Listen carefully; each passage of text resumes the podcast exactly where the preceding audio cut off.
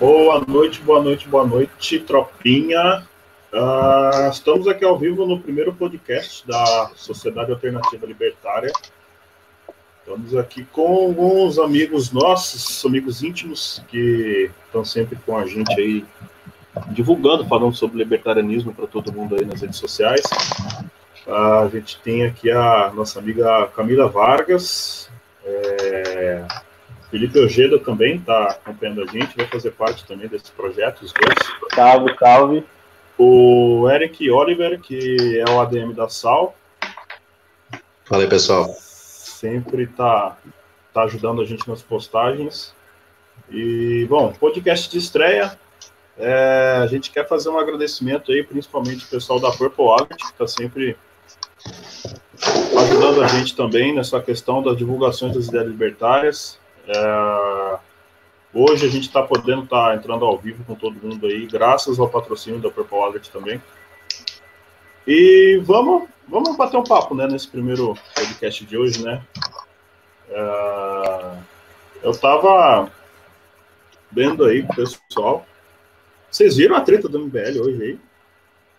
Esse lance do, da lavagem de dinheiro aí? Isso. Pois é. Cara, meu problema todo. O meu problema todo não é a lavagem de dinheiro, cara. O problema todo é. É o Ayan. Luciano Ayan. Meu problema todo é esse. Lavagem de dinheiro é bela e moral. É. É, em tese, a lavagem de dinheiro é um crime sem vítima, né? Agora, se tratando do MBL, você já imagina qual que é o dinheiro que eles estão lavando, né? Ah, exatamente. Dinheiro de. E é a finalidade onde eles vão aplicar também, né? Também, é. Caixa 2 eleitoral, claro. Exatamente. É, eu vi um, um, print lá no Twitter agora há pouco de uma notícia a, falando que uma ex-coordenadora do MBL estava denunciando o MBL por uma coisa que ninguém sabe, né? Que Foi uma entrevista com o Constantino. É, que, é, eu acho que é isso, que eles são uma seita e o propósito final deles é eleger o Kim Kataguiri presidente do país. Aí eu vi comentários, assim, nossa. Ah, hoje eu vi o pessoal, foi até no tweet do Let Dex. Os caras estavam cobrando 290 reais para você jantar com Kim Kataguiri. É, aí alguém, aí olha só, alguém comentou assim na notícia. É, Nossa, como eles são cruéis. Eu, eu respondi assim, porra, sim, eles são muito cruéis, cara. Eles têm um puta plano pra, de poder para te escravizar e você tá aí ironizando, tá ligado? Eles estão roubando dinheiro de imposto para financiar a campanha e o nego acha que tá. Ah, é normal, é isso daí mesmo, tá ligado? Não, sinceramente, eu acho que é mais crueldade fazer alguém jantar com Kim Kataguiri do que isso. Brincadeira. Não, eu fico imaginando o cara tem que estar tá muito, mas muito noiado. Uma pessoa não pode estar tá em condição normal para pagar 200, 300 reais para ir jantar com Kim Kataguiri, cara. Não, que tal você pagar. Mas esse evento é, é, é recente, tá? Eu lembro ah, disso. Foi uma postagem que eu vi do ano passado. E aí eu tava Não, foi ano retrasado. Eu, é, eu lembro esse... de um, de um disso, deles fazerem isso antes do Kim virar político, né? Quando ele estava iniciando a carreira política dele. É, hoje em dia isso daí é fichinha para ele, esse... né? Ele tá ganhando de propina, de. Ah, mano, Ano, ano passado foi Mamãe Falei com um caderno de 63 reais. É. Desse tweet do Let's Dex, ele, ele, ele até. Eu vi meio por alto, eu acredito. Que acho que foi no. Não sei se foi no G1, enfim, foi num desses portais aí. Uh, que tudo acho que começou, começaram a investigação por causa de, de tweet, né? Fofoca de Twitter. E aí, olhando é, esse tweet do Let's Dex, do Let's Dex, é, eles estavam. Tinha um cara doando 100, 300 reais durante a live deles, e aí foram fazer uma espécie de cálculo, mais ou menos, enquanto que o cara estava doando por mês. O cara doava, acho que era mais de 6, 7 mil reais por mês. E o cara. Um terço do salário. E o cara, e o cara é empregado do governo do estado de São Paulo, né? Por um gabinete de um deputado lá, não sei quem que é. O, tipo, o cara praticamente estava tirando um terço do salário dele doando para o MBL. É, ou seja, lavagem de dinheiro, clara. É, entendeu como é que é? E aí tem gente, não é que, bom, nós somos contra a lavagem de dinheiro, é totalmente, são situações bem diferentes, né? Porque uma, uma coisa é lavar o dinheiro honesto da droga, né, do contrabando. Outra coisa é lavar dinheiro sujo de político, né? dinheiro sujo da política, né? E aí eles estavam pegando para financiar o projetinho de poder deles, né? Uh, e ainda pior, além, pra... além, além deles passarem meses e meses e semanas e semanas é, atacando a família Bolsonaro por causa de rachadinho. Pra você ver o nível de hipocrisia. Não, é... atacar a família Bolsonaro é o de menos. E o que eles atacam a gente, porque a gente fala que imposto é roubo. Oh, agora e, tá, e tá ali lá dinheiro. Como é que é que o Arthur do, do Val falou? Não quer pagar imposto, vai para Liberland.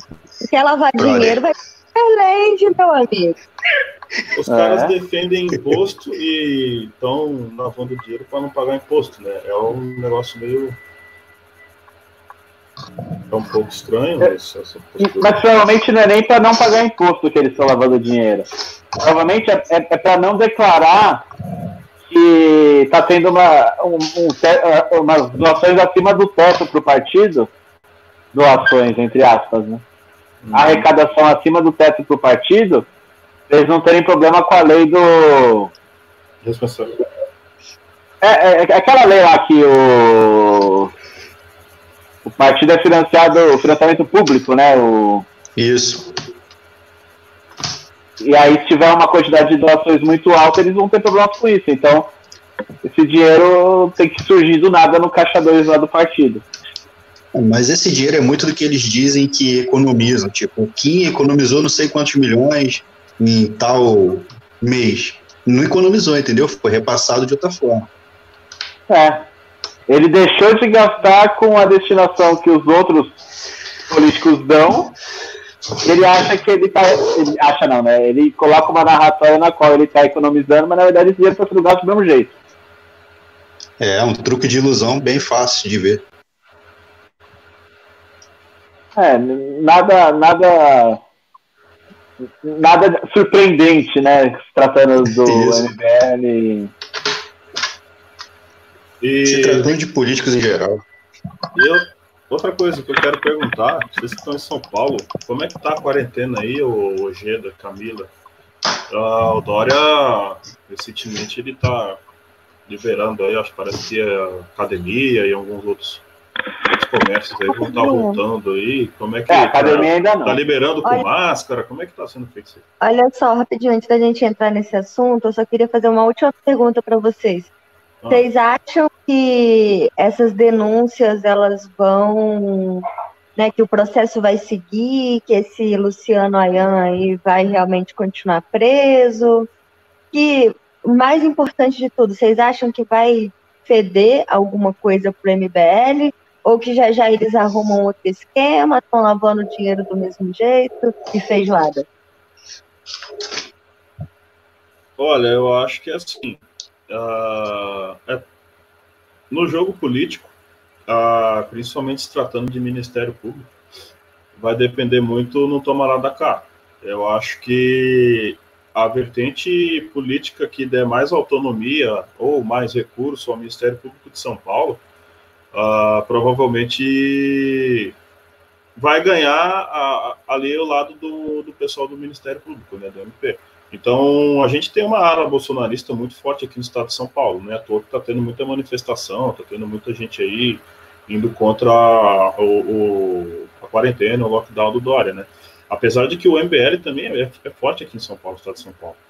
Eu acho que tudo vai ser decidido ali na Assembleia, né? Assembleia Legislativa quem tiver ali a melhor capacidade de poder estar tá, é, fazendo assim os seus acordos, né? E vai, vai se proteger e aí vão ver se vai levar essa denúncia adiante ou não. Porque, felizmente, ou felizmente, às vezes, né? As, essas coisas sempre são resolvidas dessa forma, né? Por baixo do pano. Se o pessoal do MBL não conseguir, de alguma maneira, comprar o pessoal do Ministério Público, e quando eu digo comprar, não digo financeiramente, não digo ir lá e pagar propina com o procurador, ou pagar propina com algum investigador, enfim. Mas essas coisas sempre são feitas uh, politicamente, né? Você vai lá, é, dá mais autonomia para o Ministério Público, passa uma lei, vota uma lei, que muitas dessas coisas, esses caras têm interesse, principalmente esse pessoal que investiga os outros. É, quanto mais poder de, quanto mais autoritarismo você puder dar para essas pessoas, principalmente dessa turma da investigação, mais eles vão passar o plano para você, entendeu? O, Estado de São Paulo funcionou muito tempo assim, funciona assim, não é à toa que o PSDB ficou tá, há 20 anos no governo. E eu acho que vai ser assim, que é se vai ir para frente ou não vai depender muito de quem vai ter a maioria ali na, na Câmara dos Deputados e na articulação com o pessoal do MP. Perfeito. É, desenhou perfeitamente como funciona o cenário. É, um adendo que eu faço é que o MBL, assim como todo mundo que está indo contra o Bolsonaro agora, também não tem o apreço da esquerda. Então eles ficam num, num, num limbo, porque fica a, a, esquerda provavelmente, se a água bater na bunda, vai apoiar eles. Mas eu acho muito difícil a esquerda abraçar as pautas do MBL, principalmente porque o MBL bateu muito no, na Dilma e no PT até ano passado, entendeu? Então acho que a força que eles tinham, que eles ainda têm na cidade de São Paulo, não digo no estado, o estado é muito grande, eles são dispersos e perderam muita gente nisso aí, mas a força que eles tinham no Estado está sendo perdida. E a Câmara, tipo, mamãe falei, é odiado por todo mundo lá dentro. Então, não tem esquerda nem direita, não. Tá todo mundo querendo linchar eles, todo mundo esperando uma, uma chance. Principalmente o público, né? Porque político é muito fácil perdoar, porque basta ter algum interesse político ali que vira aliado na mesma hora. Agora, o público, né, a militância, tá, é, os bolsominions querem bater no MBL, a esquerda quer bater no MBL, todo mundo quer bater no MBL. Agora ele escorregou, tá ligado? Então, mano, eles viraram um fácil, né? Eles têm que entrar na fila que a gente tá na frente. Ô, qual foi a sua pergunta? Eu caí bem no finalzinho. Eu tava perguntando se vocês acham que o cara vai ser preso, se vai seguir em frente essa essa denúncia, né, e o, a investigação e tudo mais. Ah, não. E o que que, como que isso vai pro MBL, se isso vai dar muito ruim para eles? Eu acho que não, nenhum dos dois, nem dá muito ruim, porque, bom, todo mundo sabe o que, que rola na política, né? É sujeira atrás de sujeira. Acho que ninguém, ninguém fica surpreso até o pessoal esquerdista, até o pessoal mais fanático em partido, bolsonarista, sabe que é, é sujeira atrás de sujeira. E outra, a impunidade, o judiciário é totalmente aparelhado, não, não vai dar em nada, não. É. é. Também acredito, assim, que. Como eu falei, eu acho que vai depender muito do, da articulação política das duas frentes aí a esquerda no estado de São Paulo, em, em, em questão de. E quando eu digo esquerda, eu tô falando dos petistas raiz mesmo, aquela galera da CUT, aquela galera mais, mais radicalzinha. Hum, uhum. Tô falando essa galera mais que fica embaçando com restaurante carnívoro, essas coisas. Ah, esses caras perderam muita força no estado de São Paulo, né? Principalmente na Assembleia Legislativa, tanto é que a prefeitura aqui mesmo no estado de São Paulo, quase poucas tiveram aí o, algum prefeito do PT ou coisa do tipo.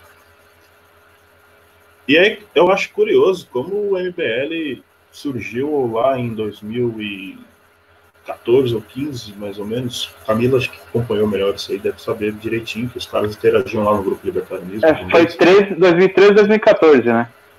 É que 2013 acho uhum. que era, era o pessoal do, do Vem Pra Rua, né? Depois virou MBL, eu não sei. É, é porque é. é meio.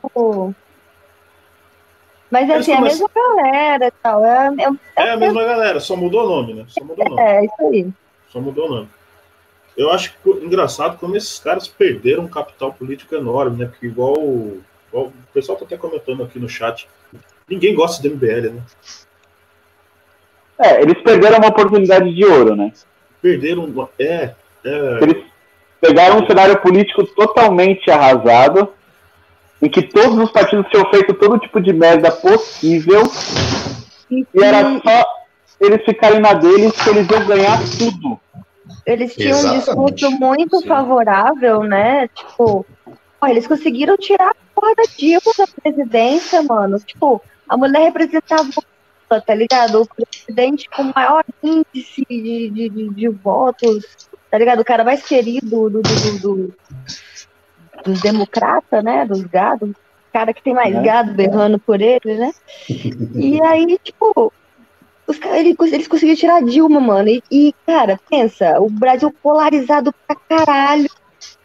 Eles tinham ali a direita aos pés deles. E aí, nossa, não dá pra entender como que a gente chegou onde a gente tá, tá ligado? Vai, entra Bolsonaro na presidência, o MBL treta com Bolsonaro. Ou seja, eles não têm representação de lado nenhum. eu- Eles são. Eles conseguiram perder a chave, né? Uma bola de ouro ali, mano. Eles perderam. É um desastre político e tal. A gente que tá aqui, né, de fora da política, consegue melhor que os caras. Só que pariu. Exatamente. Por isso que o dinheiro que eles estão levando, o projeto de poder ele já desabou. Acho que o projeto de, de poder do MBL desabou. O povão brasileiro é, é esquecido, tem memória curta? Tem, mas o que o, povão brasileiro não gosta mesmo é de traíra. Os caras colaram no Bolsonaro ano passado, de, ano passado não, tá retrasado, né, na época da eleição, até o Dória mesmo, esses caras que colaram, isso aí eles se suicidaram politicamente.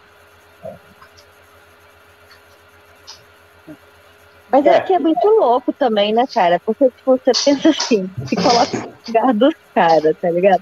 Os caras foram apoiar Bolsonaro, mano. Quanto tempo que você consegue ficar do lado apoiando os discursos malucos dele, sacou? O cara é muito louco, cara. Ele fala muita merda, tá ligado? Não é pra qualquer Mas um. ele. Mas eles são amadores, pô, porque pô, a esquerda ficou oito anos ouvindo os discursos malucos da Dilma.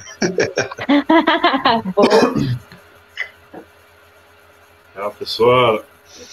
Uma pessoa para escutar a Dilma Rousseff, conseguir. ah, absorver alguma coisa que a Dilma fala, a pessoa tem que ter uma capacidade alta de, de- de- de percepção da realidade, de- ou sensitiva, porque Não, Cara, mas a é que mulher é. uma- Eles, a mulher é uma máquina de falar besteira e você, ela não consegue, ela não consegue completar o próprio raciocínio. né? É um novo nível, né, de comunicação. É, sim, não é algo Ah, assim. velho, a gente tem Dilma e Bolsonaro, né, cara? É, a política brasileira é um negócio que realmente merecia assim, ser estudada, porque, cara, é um bagulho muito bizarro, velho. É. porque, tipo, Você vê que realmente eu- os já- piores se elegem, né? eu acho Quanto mais bizarro. imbecil a pessoa é, mais ela consegue alcançar o poder, né? É tipo, eu já acho bizarro a gente olhar para o mundo inteiro e ver que as pessoas são gados de tiranos e, que acha que isso é perfeitamente normal, tá ligado? Mas os nossos caras aqui no Brasil conseguem ser assim, distópicos, sabe? Se você chegar e narrar é, de forma muito real para um gringo o que acontece aqui no Brasil, ele vai achar que é uma crônica, tá ligado? a, a diferença entre os políticos profissionais mesmo, e os amadores, é isso aí, porque os caras, os caras do PT, a esquerda em geral, eles ouviram esse discurso da Dilma, eles batiam palma para isso. Eles sabem que aquilo é idiota, eles têm noção que ela é um imbecil. É Mas eles são políticos. Eles estão ganhando deles. Ficaram quietinho, esperaram abaixar a poeira e muitos se elegeram aí no último ano. É, a verdade na política é a seguinte: o político esperto ele não aparece. Né? Ele fica lá dando tapinha no ombro da Dilma, do Bolsonaro, ele fica batendo ali no ombro do, do Michel Temer, e deixa esses idiotas se estourar, porque apareceu, começa a se estourar, porque só faz merda. Cara, o Renan Calheiros. Não, o Renan É Calheiros tem aí. 10 processos no ST, STJ, STF, STF, e STF. até agora nada. Calheiros. Ficou anos e anos. E vai prescrever, pô. Pô, Batia o, na- Sa- na- o na- Sarney, cara, o Sarney, o maluco tá Sarney. em... pur- O pai do Collor matou um deputado em pleno plenário e não foi preso até hoje. Morreu sem ser preso. A única ação, a única ação que fizeram, que, que, que prestou dentro daquele local ali, É? acho que talvez foi, foi essa. E o melhor é o motivo do porquê que ele não foi preso. Ele sacou o revólver pra atirar em outro cara. Ele ia matar o Foi sem querer, pô. É, então é, aquele homicídio foi, foi culposo. Então, é sério. É sério, mano. A gente- a gente tá num país que, assim, eu não, eu não sei como é que alguém assiste Zorra Total, por exemplo, porque é uma merda. E se você pegar o Brasil pra estudar qualquer coisa no Brasil, é muito mais engraçado do que Zorra Total. É, com certeza. Tipo, essa situação do Collor aí é absurda. Teve uma outra situação com políticos em, nos anos 90 que pegaram, tipo, um grupo de políticos que, eram, que faziam festa com pedofilia e tal. E aí pegaram uma brecha na lei que se eles casassem com as vítimas, não haveria punição. E eles casaram com as vítimas. Meu Cara, Deus. Como Cara, eu- assim, eu- mano? Isso é tão absurdo. Que é lógico, né? Eles pagaram as vítimas pra aceitar o casamento e depois tchau, né? É lógico que nenhum deles permaneceu mais do que um dia casado também. Caraca, velho. Eu não tô, eu não tô acreditando. Não, é, isso é, são fatos, tipo. Bem-vindo ao Poder Judiciário brasileiro, onde político faz o que quer. E, e pior que não é só político, também tem a história da Batalha das Toninhas, vocês conhe- vocês conhecem? Qual? Batalha das Toninhas, na Primeira Guerra Mundial? Não, não, não tô lembrando. Não. Hum, Não. O, o Brasil foi se meter na guerra, acho que foi na Segunda Guerra Mundial, agora eu não tô lembrado qual das duas. Sei que Ah, o Brasil foi se, na se meter na, na guerra e mandou uma tropa da Marinha. Aí eles estavam com uma batalha que ia ser tipo com- contra um exército X lá, eu nunca lembro se é inglês ou alemão, mas é um exército lá. Um exército não, né? Uma tropa marinha. Ah, marítima. Aí o que eles fizeram? Tipo, eles viram no radar um monte, um monte de mo- de coisa se movimentando na frente do, da tropa brasileira e eles bombardearam aquilo. Achando que era exército dos caras, né? Achando que era um submarino, barco dos caras e tal. Eles estavam bombardeando um cardume de toninhas, que é tipo uns golfinhos. Só que essa merda deu certo porque os caras olharam isso e eles falaram, não, não é possível que eles tenham um equipamento defasado a ponto de confundir um cardume com uma tropa. Não, eles estão testando o, o limite dos mísseis deles. Então esses caras estão com sangue no olho. Vamos embora que, que a gente vai tomar um pau. E o Brasil ganhou essa batalha assim, cara. Loucura. Aconteceu um fato parecido na Segunda Guerra. Apareceu Então, eu, um, eu um nunca lembro se era na primeira ou na segunda. Eu sei que é a Batalha das Toninhas, ficou conhecido. aconteceu um fato, um fato parecido na Segunda Guerra, mas foi dentro de uma floresta. A tropa brasileira adentrou a floresta. Acho que era algum arredores de da Itália. Eles entraram, mas pô, entraram na zoeira. O exército fascista do Mussolini ouviu aquilo e ficaram prontidão. O que, que o exército brasileiro fez? Fizeram fogueiras no meio da floresta. O que, que o exército italiano fez? Não, não vamos atacar não, isso é uma armadilha. Ninguém é tão burro a ponto de se entregar assim. É isso, foi isso que aconteceu. Os não, essas fogueiras são armadilha, não é possível. Não, ninguém é tão burro assim. Não é, não é que os caras entendem que vai ter fumaça. Não, não é possível, não é possível. É, você agindo racionalmente, você pensa, não, não, isso aí é, é alguma armadilha, eu não vou cair nessa. Mas não, cara, foi só um erro mesmo, gritante, que poderia ter matado o batalhão inteiro. Sim. Ah, essa das Toninhas, eles, eles pegaram todo o armamento e, e, e atacaram o Cardume. Tipo, se tivesse rolado a batalha mesmo, o Brasil não ia ter nem como se defender, velho. Só que aí os caras ficaram, pô, não é possível, eles estão testando o alcance do armamento, eles estão descontando a raiva no, no, no cardume. Não atacaram, é bizarro demais. O Brasil é da hora, o Brasil é uma eterna caricatura, né, velho? O brasileiro é caricato, na verdade. É demais. O brasileiro, como diz o ditado, precisa ser estudado, seriamente estudado. Não é mora brasileiro. Eu tô, eu tô dando uma olhada no Twitter aqui. Tem uma hashtag assim, Felipe Neto responde. Eu vi que tava até no Swing Tops esses dias, mas não sei o que é, não. Ela tá aqui, cara. Eu, eu, o que que vocês, o que vocês acham do Felipe Neto aí, velho? Fada pensar. Cara, ele... cara, o Felipe Neto é inteligente, cara. É um dos caras mais inteligentes do Brasil, por que é que pareça. Viu como ganhar, ganhar dinheiro falando merda na internet.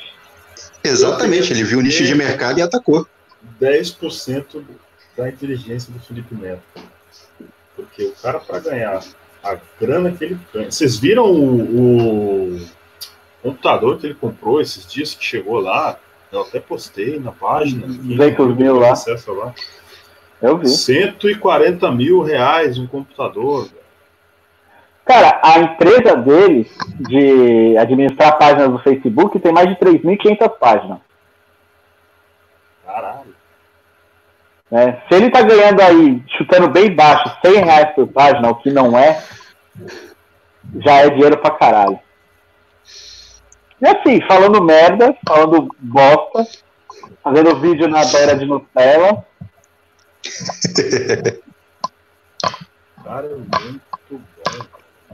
É, pra tu ver, isso aí que faz sucesso. Que ele comprou, desde que ele comprou aquela mansão lá, que, um pouquinho antes disso, né? Que ele mudou o perfil dele de politicamente incorreto para lacrador, e o irmão dele começou a fazer um material assim para criança e tal, que eu já falo, mano, esses caras são são gênios, eles vão fazer muito dinheiro, tá ligado? E aí depois eu descobri que, na real, o cara que fez a, a, a virada de, de, de, marketing, que, que fez a parada deles ir pra frente, na real não foi o Felipe Neto, foi o Lucas Neto.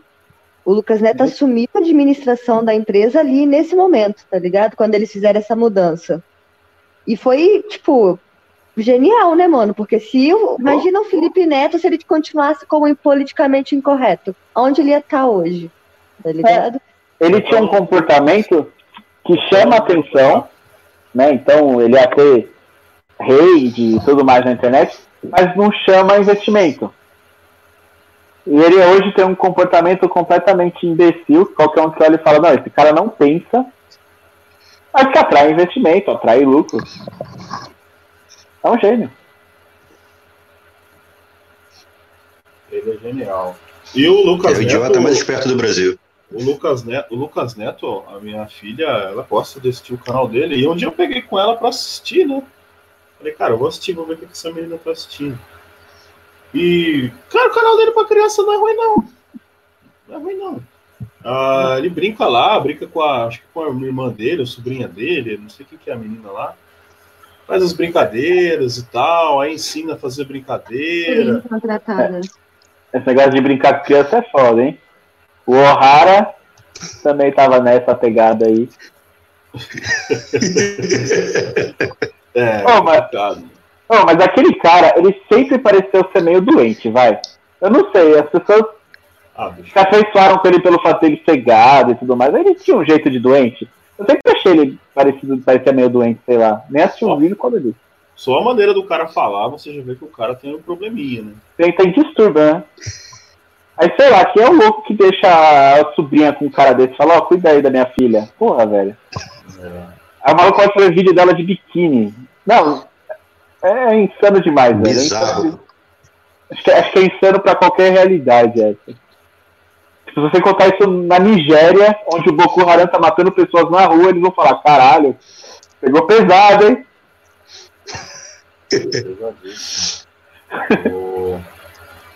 Eu estou olhando aqui a, uma notícia agora do jornal Globo. Brasil ultrapassa 70 mil mortes e 1,8 milhão de infectados por Covid-19, aponta consórcio de veículos de imprensa. Esse consórcio de veículos de imprensa é porque o governo federal não está dando mais os dados né, oficiais. Né? Mas faz o cálculo aí, divide a quantidade de mortes pela quantidade de casos. Vai dar 0,45. 0. ponto- O quanto? terror 45? vende. É a mesma média que tá dando no- nos Estados Unidos. É a E. mesma média de porcentagem de, de, de, Nos Estados Unidos. É? De pessoal, mortalidade. de mortalidade, né? Deixa eu te falar que em São Paulo eles desativaram, né, aquele hospital de campanha que eles fizeram lá no estádio. que, Inclusive inundou na primeira chuva que caiu. É, Não, e o melhor E- é que o, o hospital e- não tinha aparelhos comprados pelo governo, né? hum, não sabia. Não chegaram até agora os aparelhos que o Dória comprou na China. Ah, é verdade. Gestor, pô. Gestão, é, gestão. Aí, esses dias, eu estive no que eles chamam de gripário, que é a- um setor do hospital onde eles é, testam Covid e tal, onde eles isolam pacientes com suspeita de Covid, internam pacientes com Covid, do hospital é, do Servidor Público Municipal de São Paulo. Eu era a única pessoa dentro do setor. Não tinha uma pessoa internada, cara. Ninguém, ninguém, tá ligado? Eu fui é, fazer o, né, o check-up e tal, pra ver se eu tava com Covid. Tinham cinco fucking médicos me atendendo, tá ligado? Você foi uma sala só, só Isso você pra porque ser é estudado. pra estar isolado. Exclusividade. É. É um atendimento, Camila, que você não teria na rede privada, viu? Isso você não pode. Você não pode argumentar Claro, contra. tá? Não, atendimento de primeira, isso daí eu não posso, primeira. não posso reclamar. Não, mas é sério, eu fiquei impressionada com, tipo assim, é, da parada tá vazia mesmo, tá ligado? Positivamente surpresa, porque a gente espera um caos, né? A gente imagina que vai ter muita gente doente, etc. E, cara, Se você vê o jornal de manhã, você já imagina o pior. Exato, Você tá exato. assistindo TV, você acha que vai chegar no hospital vai ter nego morrendo do seu lado. Vende- Vende-se essa ideia né, de caos total. Né? É, tá ganhando muito dinheiro com essa ideia, né? Uhum. Tá ganhando muito dinheiro. Não que a pandemia não exista, que nos casos graves não sejam bem graves, é lógico que são. Mas esse alarme todo que a mídia tá fazendo, alguns políticos estão fazendo, é. Cara, é o uso, é o uso político dos problemas sociais, né? Aqui na região que eu moro, aqui em São Paulo, esse, esse hospital é do lado da minha casa. A minha casa, ela fica cercada de pelo menos uns 10 hospitais. E quando eu falo cercada, é, eu não estou exagerando, tá? É tipo nos quarteirões ao redor do meu. Então é realmente assim, muito hospital. E muito hospital caro, de, pra, só pra gente rica, sabe? Então, quando a pandemia chegou aqui no Brasil, e as primeiras pessoas contagiadas foram as pessoas né, mais ricas, da elite, porque era o pessoal que estava vindo de fora do país, etc. E aí isso começou a se espalhar primeiro na, na classe A e B. É, realmente, é, inclusive, tipo, no meu prédio tem médicos e enfermeiros que trabalham nesses hospitais. É, então, eles mesmos relatavam pra gente no, no grupo do condomínio que, tipo, nessas primeiras semanas de quarentena, teve superlotação nas UTIs desses hospitais. É, então, assim, não é, eu não tô aqui negando a existência de, de vírus, de uma gripe que se espalha muito rápido, que não tem cura, é, que ainda não conhecemos muito bem como ela a, a, funciona, né? É difícil de diagnosticar.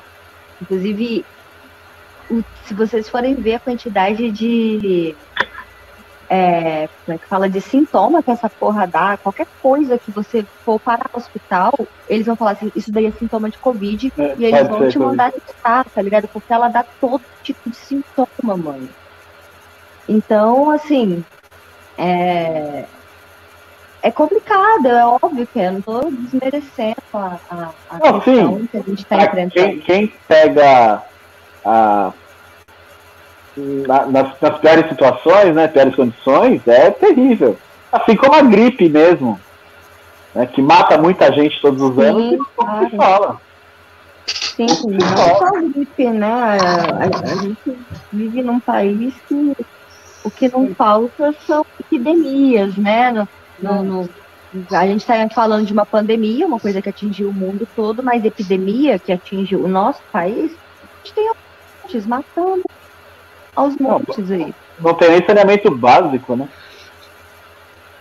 Sim. Mais de 60% da população não tem saneamento básico. Sobre os sintomas é, que eles é, colocam como Covid, aqui no Rio, é 18 mil que o governo federal dá por leito, se a pessoa for internada. Cada dia que a pessoa fica internada é 18 mil na conta do governo do estado. Aí, ó. Ah, uma série de motivações. Aí, né?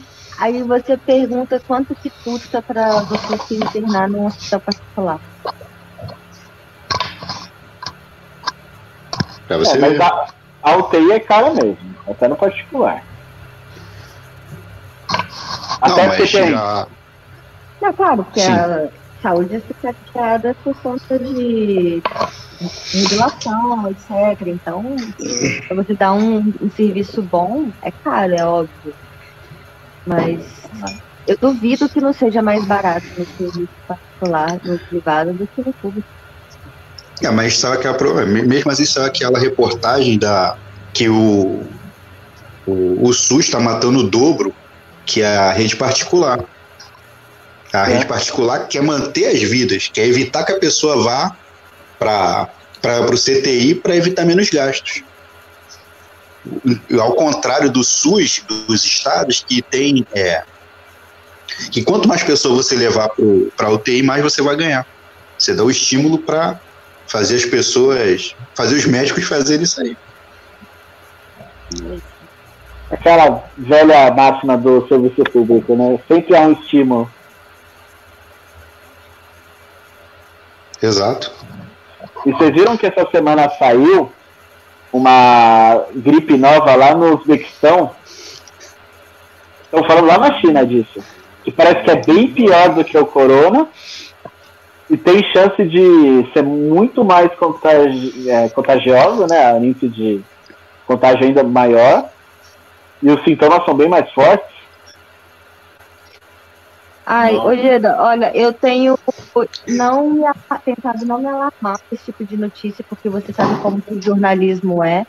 Ele sabe pegar a manchete que vai viralizar, e desde Sim. que chegou é, nessa, a notícia da pandemia, etc., já apareceu várias doenças piores do que, sabe, manchetes é, é falando. Toda hora aparece uma, né?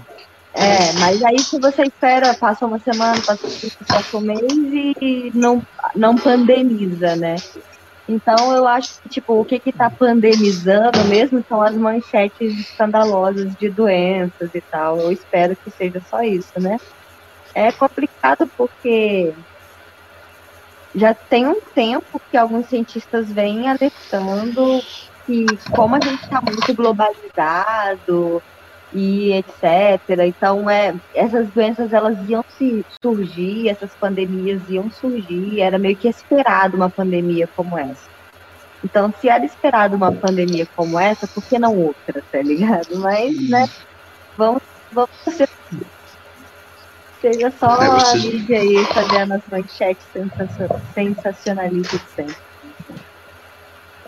É 1 milhão e 800 aliens de infectados? É, 1, 1 milhão e 800 mil pessoas, segundo o Confirmado, né? consórcio, consórcio da de imprensa. Consórcio de imprensa. É Cara, muito complicado, né? Porque você ou você acredita na informação oficial do governo, ou outro acredita na informação da imprensa. Então imagina se nunca de bico que você tá. É. Isso foi de número confirmado, cara. Devem ter. Pô, tô jogando baixo, deve ter mais de 15, 20 milhões de pessoas que foram infectadas nisso aí. Sim, muito É, com mais. certeza. Muito, eu acho que tem muito mais. Tô jogando baixo. E se isso for né, verdade, a, a mortalidade é ainda menor. Exatamente. Isso se a gente levar em consideração que esses 70 mil que estão falando foram de Covid mesmo, não de outros casos que foram relatados com Covid. Como a gente vê, é bastante coisa aí. Eu, mudando um pouquinho o assunto aí, vocês viram que o, o Bolsonaro escolheu o ministro da Educação agora, né? Colocou- Eu não vi. É o pastor Milton Ribeiro, é o novo ministro da Educação. É, deixa eu é? achar aqui qual igreja que é. Mas esse aí mentiu aonde? Oi? Esse aí mentiu aonde? Então, eu, eu- bom, ele é evangélico, né? Então, Ele não deve acreditar em Deus. ele, É. ele deve ter pegado o dízimo, induzido muitas pessoas a darem o dízimo aí. né? Bolsonaro também, para escolher gente, ele é. Ele é, É, é, então, você se vê tem, um talento, é para escolher ministro. o critério do Bolsonaro é quanto pior, melhor. Quanto mais, quanto mais fofoca der, é, é o cara. Ele tem É, que se identificar, né, gente? Porra. Eu acho que ele, ele pega a lista, né? Eu acho que ele olha a lista e ele fala, pô, esse cara aqui, acho que as pessoas não vão falar mal dele. Esse cara aqui é bom, esse aqui que eu vou soltar na imprensa para ver o que, que vai dar. Enfim, É. A última vez que ele escolheu foi pela cota, aí se deu mal. Mas Você sabe que essa tática do quanto pior melhor pode ser uma estratégia inteligente dele, porque ele, ele tira os, os holofotes de críticas dele e coloca lá os palhaços pra ficar dançando lá conforme a música e tomando porrada. É, você consegue alternar sempre quando você tem uma, uma crise em alguma coisa, você, em algum ponto do governo, vai lá e, ah, hoje, ah, a próxima que vai falar uma besteira aqui vai ser o ministro da. Enfim, Da da. A ministra da Goiabeira. a mulher da goiabeira e ela vai falar besteira e tira foco. né? Quando tu tem. A verdade, o governo usou muito dessa, dessa estratégia recentemente, né? Sempre que você tinha aí uma alguma crise na família Bolsonaro ali, no núcleo familiar ali, e logo em seguida você tinha ali um deputado da direita falando uma bobagem, é, alguém atacando o ministro do STF, Ministro da Educação falando besteira. ministro da Educação falando alguma bobagem, falando que, que tinha que pegar, ó, índio não tem direito a porra nenhuma, esse, esse tipo de coisa, né? É política, né? Você tira o foco do, tira o do seu foco, problema e empurra para outro. Dando uma olhada aqui. Bom, vai, eu- depois eu vou dar uma olhada na. Aí você tava, você tava, você tinha perguntado mais cedo, eu te interrompi, né, Ari? Como é que tá a reabertura aqui em São Paulo? Ah, sim, verdade. Como é que, como é que tá aí? Como é que- Porque eu, eu, eu vi a notícia que eu acho que segunda-feira, ou é terça-feira dessa semana, que o, o Dória ia liberar que os bares, o academia, é, pessoal que trabalha com salão de beleza, né? E como é que como é que estão falando aí, vocês que estão nessa realidade aí da capital paulista aí, como é que tá essa situação? Se tá voltando, se o, o movimento tá voltando ao normal, se as pessoas estão saindo de casa, estão ficando dentro de casa. Olha só, do lado do mercado que eu faço compra, tem dois salões de beleza e eles estavam funcionando o tempo todo durante a pandemia, só que com porta fechada, uso de máscara, etc.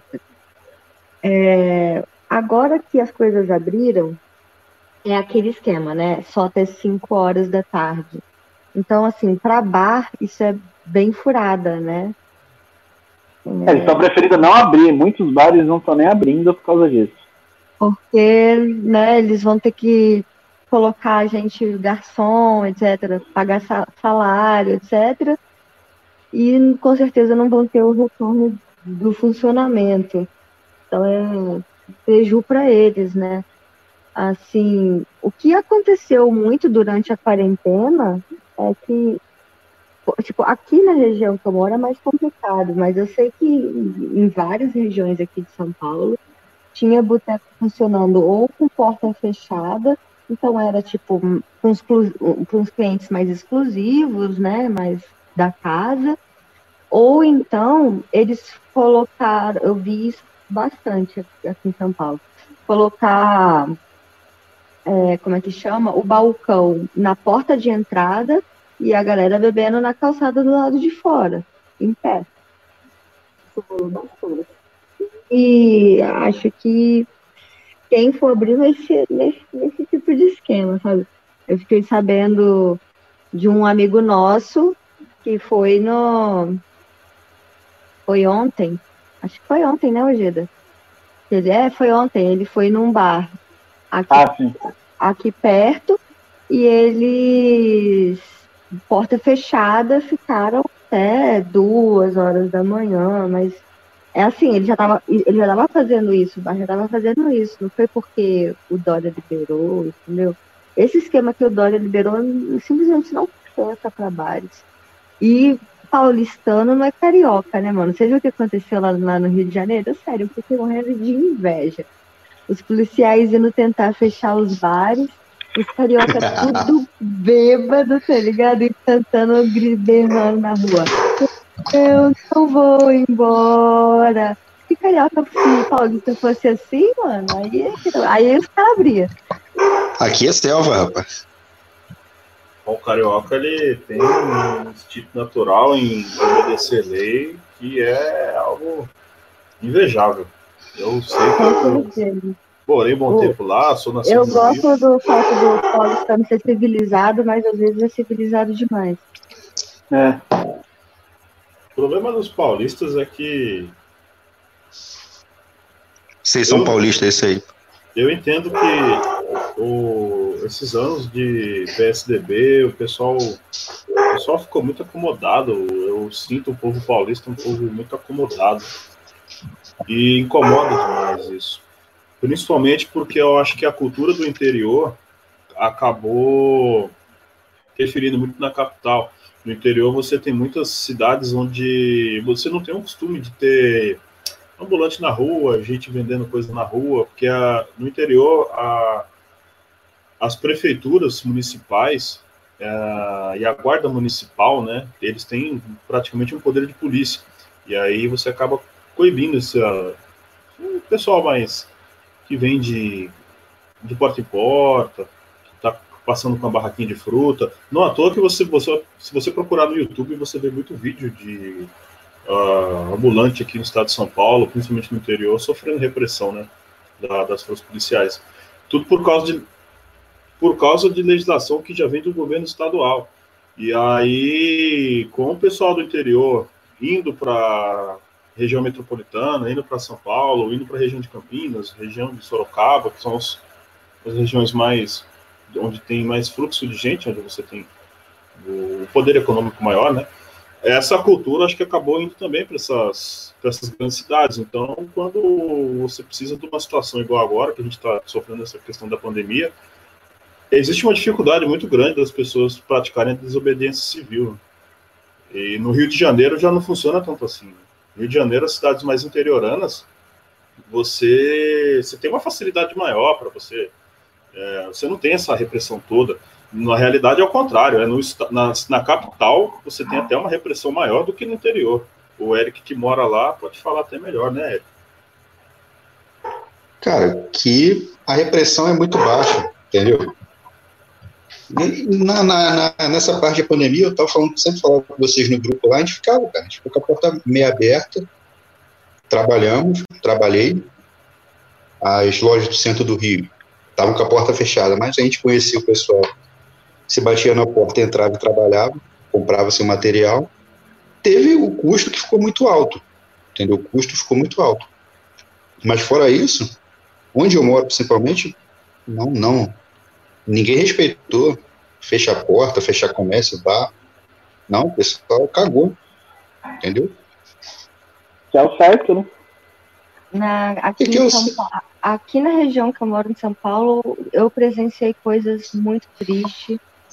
Tristes, e assim, ó, o que me deixou mais triste é, tipo, a gente andar na rua e ver a quantidade de alugas em fachada de loja, sabe? Tá tudo quebrando, tudo falindo, porque todo mundo fechou, mano. Todo mundo fechou.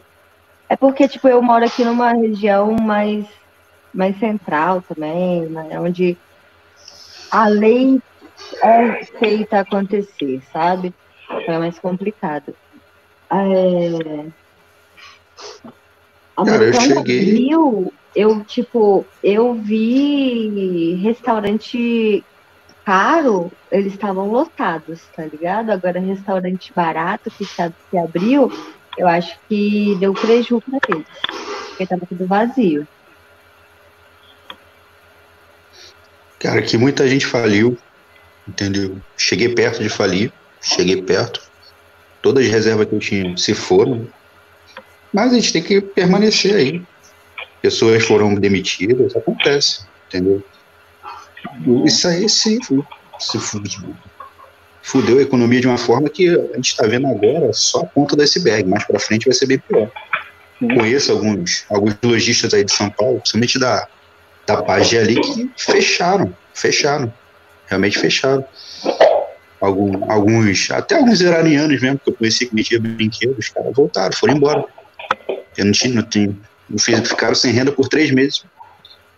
É, e tá acontecendo uma grande migração, né? As pessoas estão indo embora de São Paulo para cidades pequenas, do interior, para outros estados. E é uma bola de neve, é isso que você falou. A gente tá vendo só a ponta do iceberg. A gente ainda vai ver muita demissão acontecendo, muita loja falindo, o negócio quebrando. É, eu tô com ah, o site da CNN aberto aqui. Ah, é a notícia de abril, 9 de abril de 2020. Aqui tá falando para mim aqui o seguinte: mais de 600 mil pequenas empresas fecharam as portas por causa da dessa crise do coronavírus, né? Isso em abril, a gente está em Pois julho. é. Eu lembro dessa esse número, notícia. esse número já deve ter aumentado de forma Você considerável. jogou, você jogou isso no Google para ver se, se achava. Eu foi, tentei é. achar alguma coisa mais recente, eu não achei. Então, isso Talvez só no Sebrae você acha. Mas É, eles devem estar evitando divulgar isso para, sabe por quê? Pra, por causa de investidores gringos. Ele- é, começa, você começa a noticiar por aí que o Brasil está quebrando, aí que a economia de vez mesmo. aí que ninguém vem querer, vem querer colocar dinheiro aqui. Né? E essa, esse ponto da pandemia é, foi algo que a gente, o mundo já viveu uma crise financeira, né? Nós já estávamos vivendo aí uma crise de crédito quando a gente teve essa essa essa briga aí por causa do petróleo, quando o petróleo caiu, a gente Uhum, um dólar. na bolsa. E logo em seguida você teve o- os, os países aí da Europa, os voos dos Estados Unidos para a Europa e da Europa para os Estados Unidos.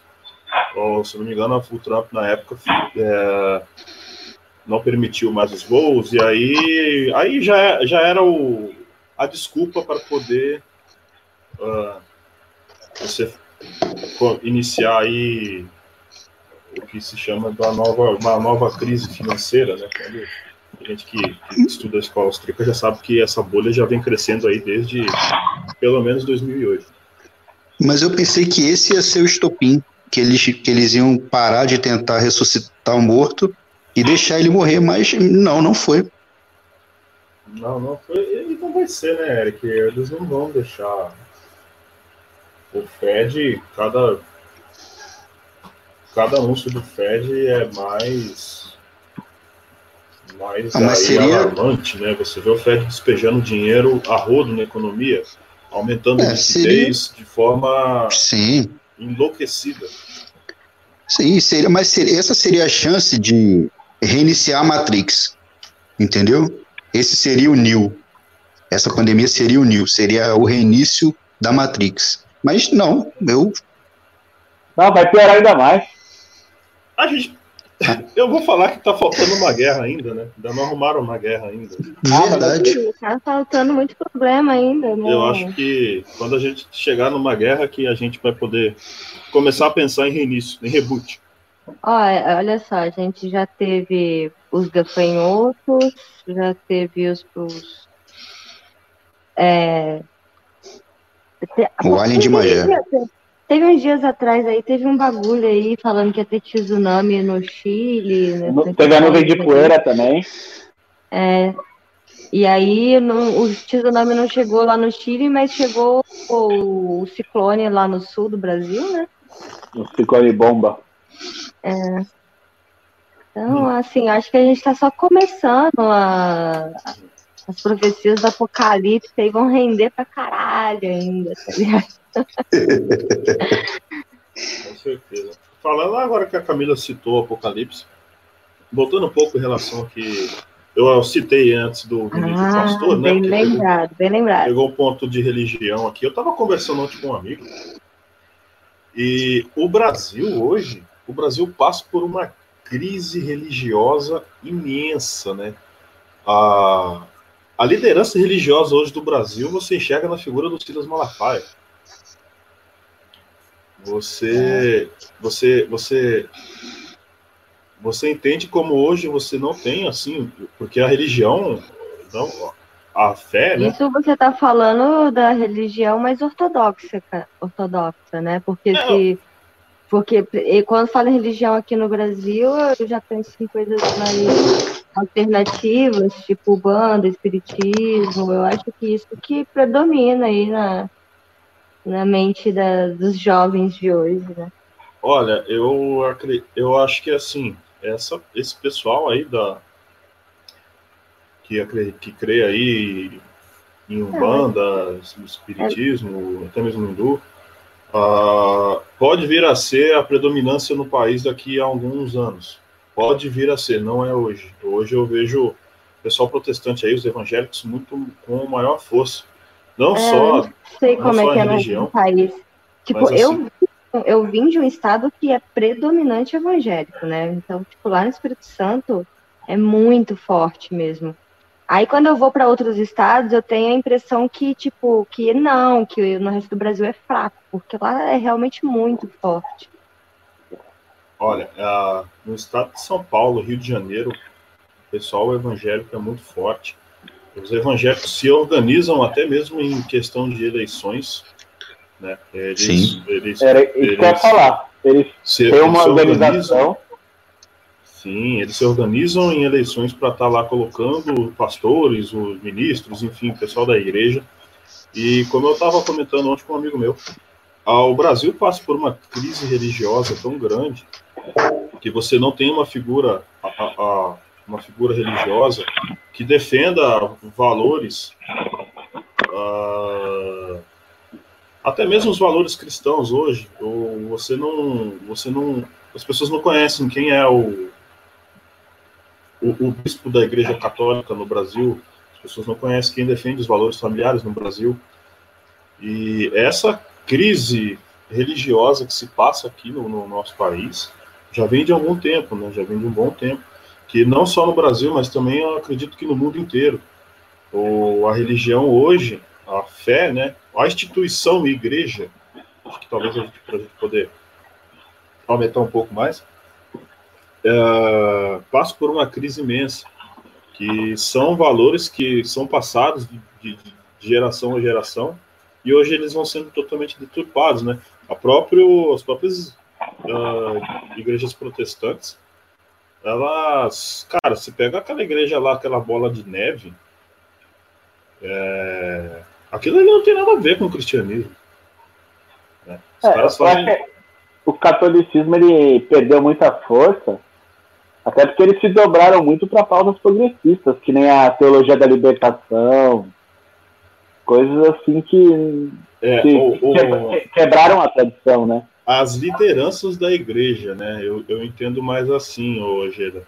É, as lideranças da igreja acabaram se se, se, deixando essas pautas progressistas ah, em maior evidência. Quando você pega um líder da igreja, quando você pega o Papa fazendo declarações ah, com cunho mais progressista, né? Porque o, o, Papa ele fala por ele e, e, ele fala pela igreja, né?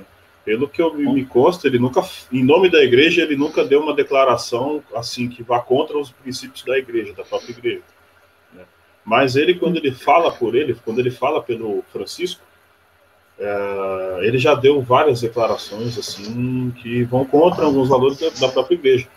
O próprio João Paulo II, queridíssimo da Igreja Católica, olha, quantas portas ele não abriu para o progressismo.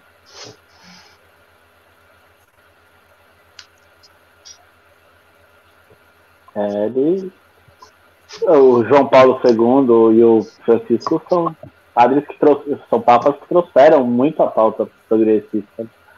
E você vê que o Bento XVI, que é o hoje seria o verdadeiro Papa, né? Porque não tem a possibilidade disso de mudar o Papa com o Papa vivo.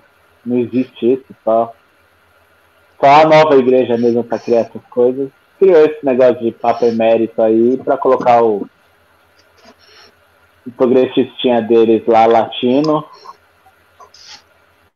é, e o, e o, o, e o Bento, o Bento, ele, o Bento, ele pediu as contas, né? né? O Bento ele pediu as contas e o Bento, ele, pelo que eu ouvi falar. Na, na, aí, na verdade, ele foi, ele foi pedido as contas, né? É. Ele... Porque no Código de Direito Canônico não tem a previsão de um Papa deixar de ser Papa, tá? Só, só a morte. É. Pelo... Mas... E, e outro, outro ponto também do, em relação ao Bento se eu não me engano, ele, ele escreveu, é, eu acho que foi uma espécie de, de carta.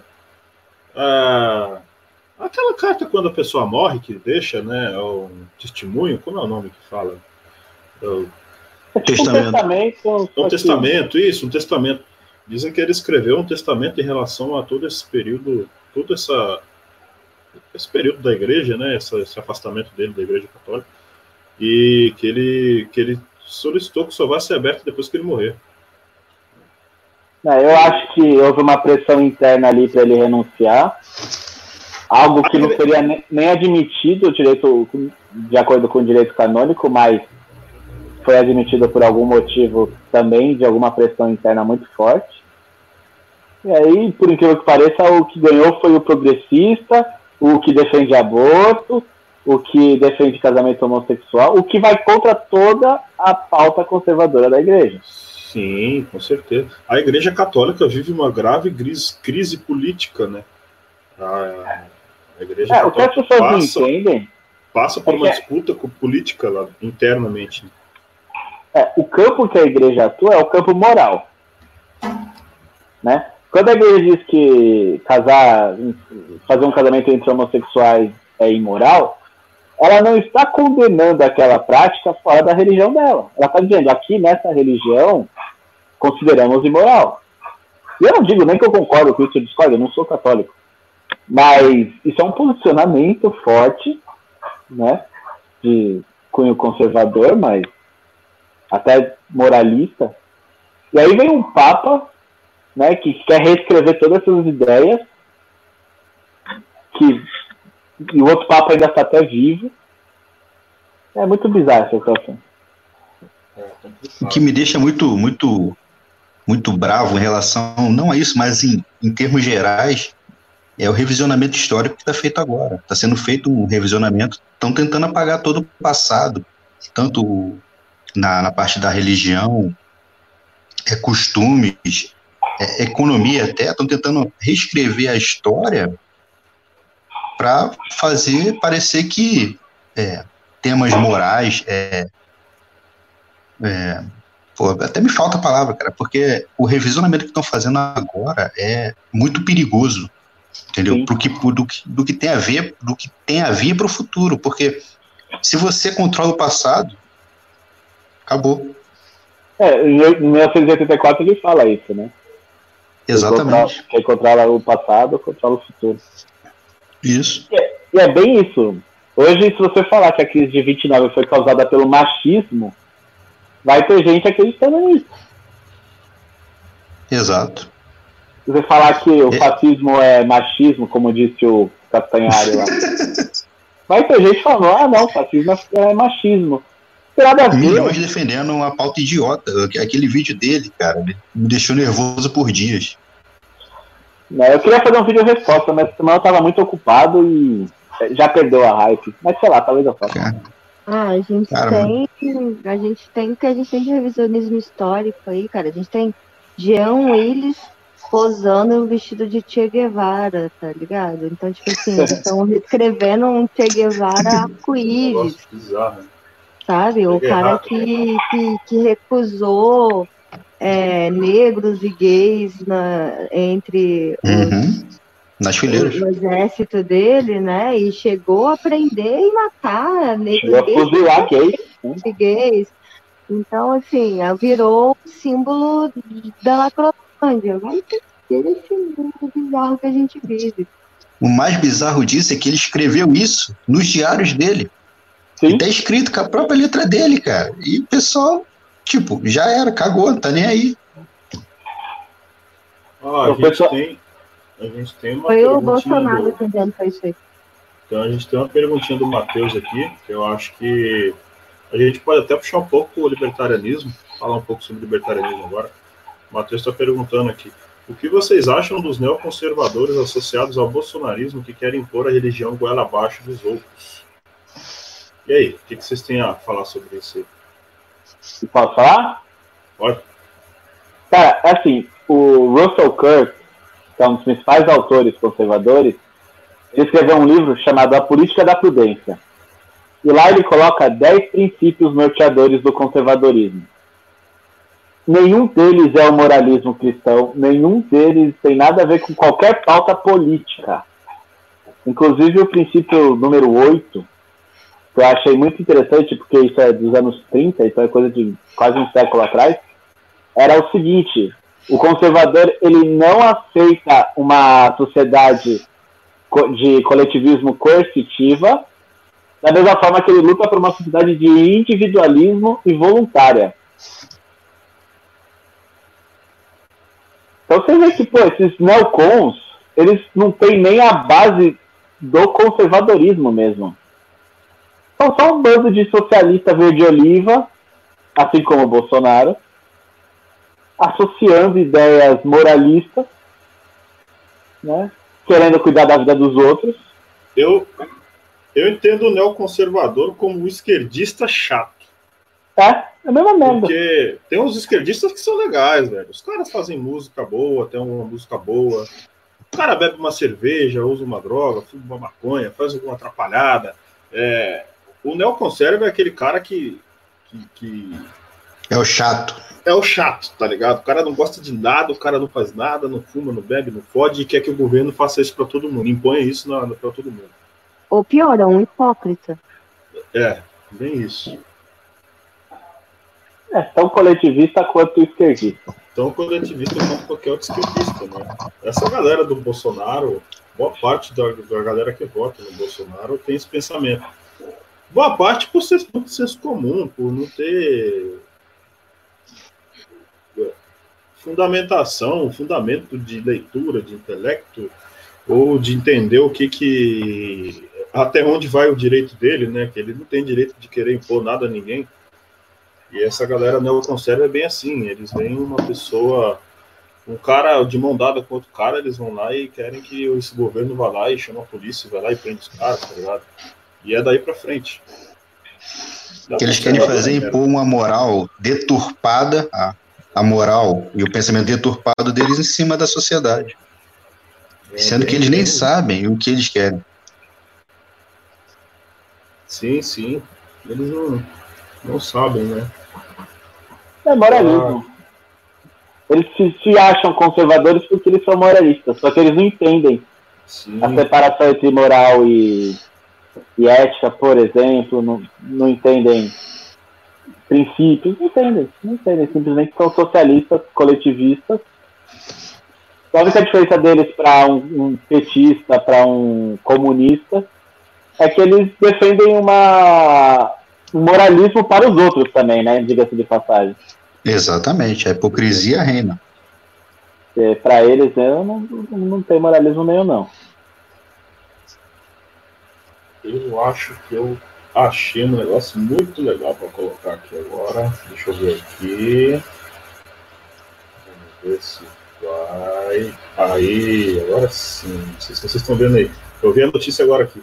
Vocês viram o casal que passou no Fantástico e tudo?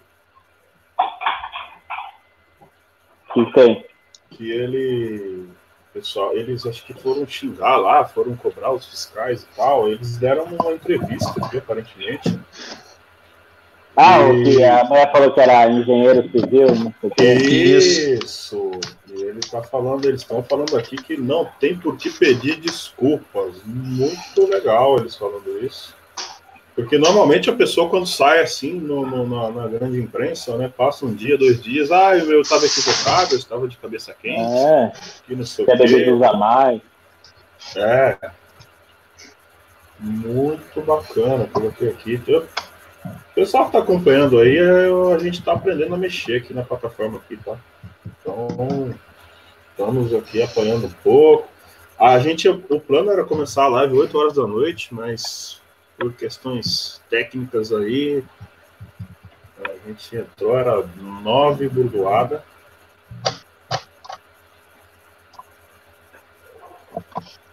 Vou mandar um abraço aqui para a Esther, que está acompanhando a gente, o José também. É, tá rolando pergunta? Deixa eu dar uma olhada aqui. Vamos ver. Tem aqui o Bruno Barros fez uma pergunta aqui, o Geda. Colocar aqui pra gente. Conservadores seriam libertários, então?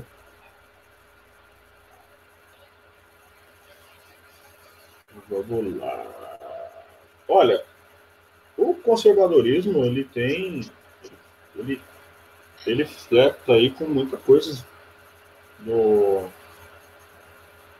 os princípios libertários, né? Principalmente quando se se trata aí da questão da, da família.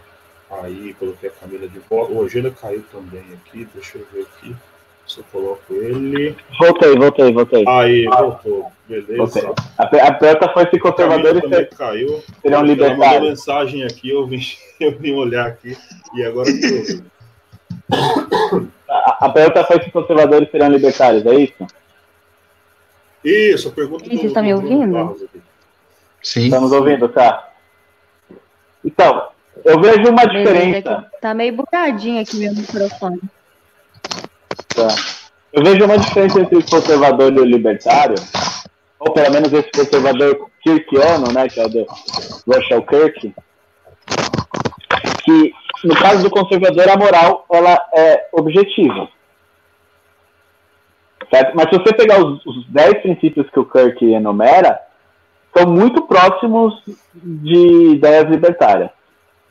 Só que ainda tem uma moral objetiva, que seria a moral cristã, ou então a moral. Seria uma moral é, pacífica, né? A moral pacífica ali da, daquela parte da Europa. E no caso do libertarianismo, não há uma moral objetiva, mas é óbvio que qualquer moral pacífica é, com- é compatível. Então, eu não vejo tanta diferença. É que os neocons, eles, eles conseguem tornar duas coisas completamente diferentes, né? Porque eles confundem moral com ética e tudo mais. É isso. Então, eu faz alguns anos que eu tive um contato com o verdadeiro conservadorismo, porque até então o que eu conhecia era o neoconservadorismo, né?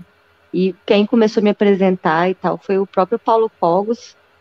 E, pô, eu fiquei de cara, assim, com a, a distância daquilo que, né, do que é o neoconservadorismo para o que é o conservadorismo e como que o conservadorismo se aproxima muito do libertarianismo e realmente é, eu diria que não existe uma contradição, né? Tanto que é possível e existem né, os libertários conservadores.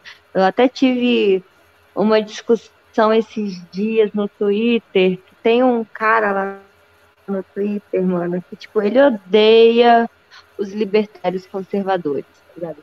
ele passa o dia inteiro é, colocando notícias assim, tipo, isso daqui os libertários não vão, não vão criticar, é uma notícia, sei lá, de um pobre se fudendo pro Estado, tá ligado?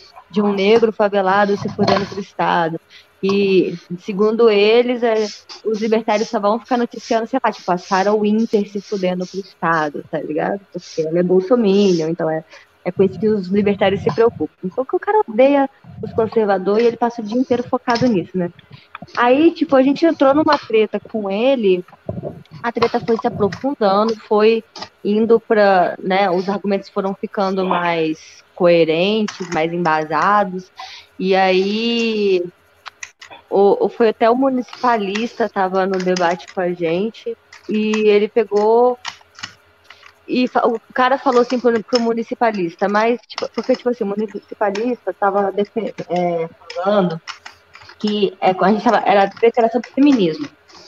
E ele falou que, tipo, cara, é uma questão muito de narrativa também. Você tem que entender que, tipo, não é positivo ficar utilizando esses termos, porque esse é um termo que já está todo é, sabe, já tem toda uma estrutura política por trás dele muito negativa, então não é benéfico utilizar e tal.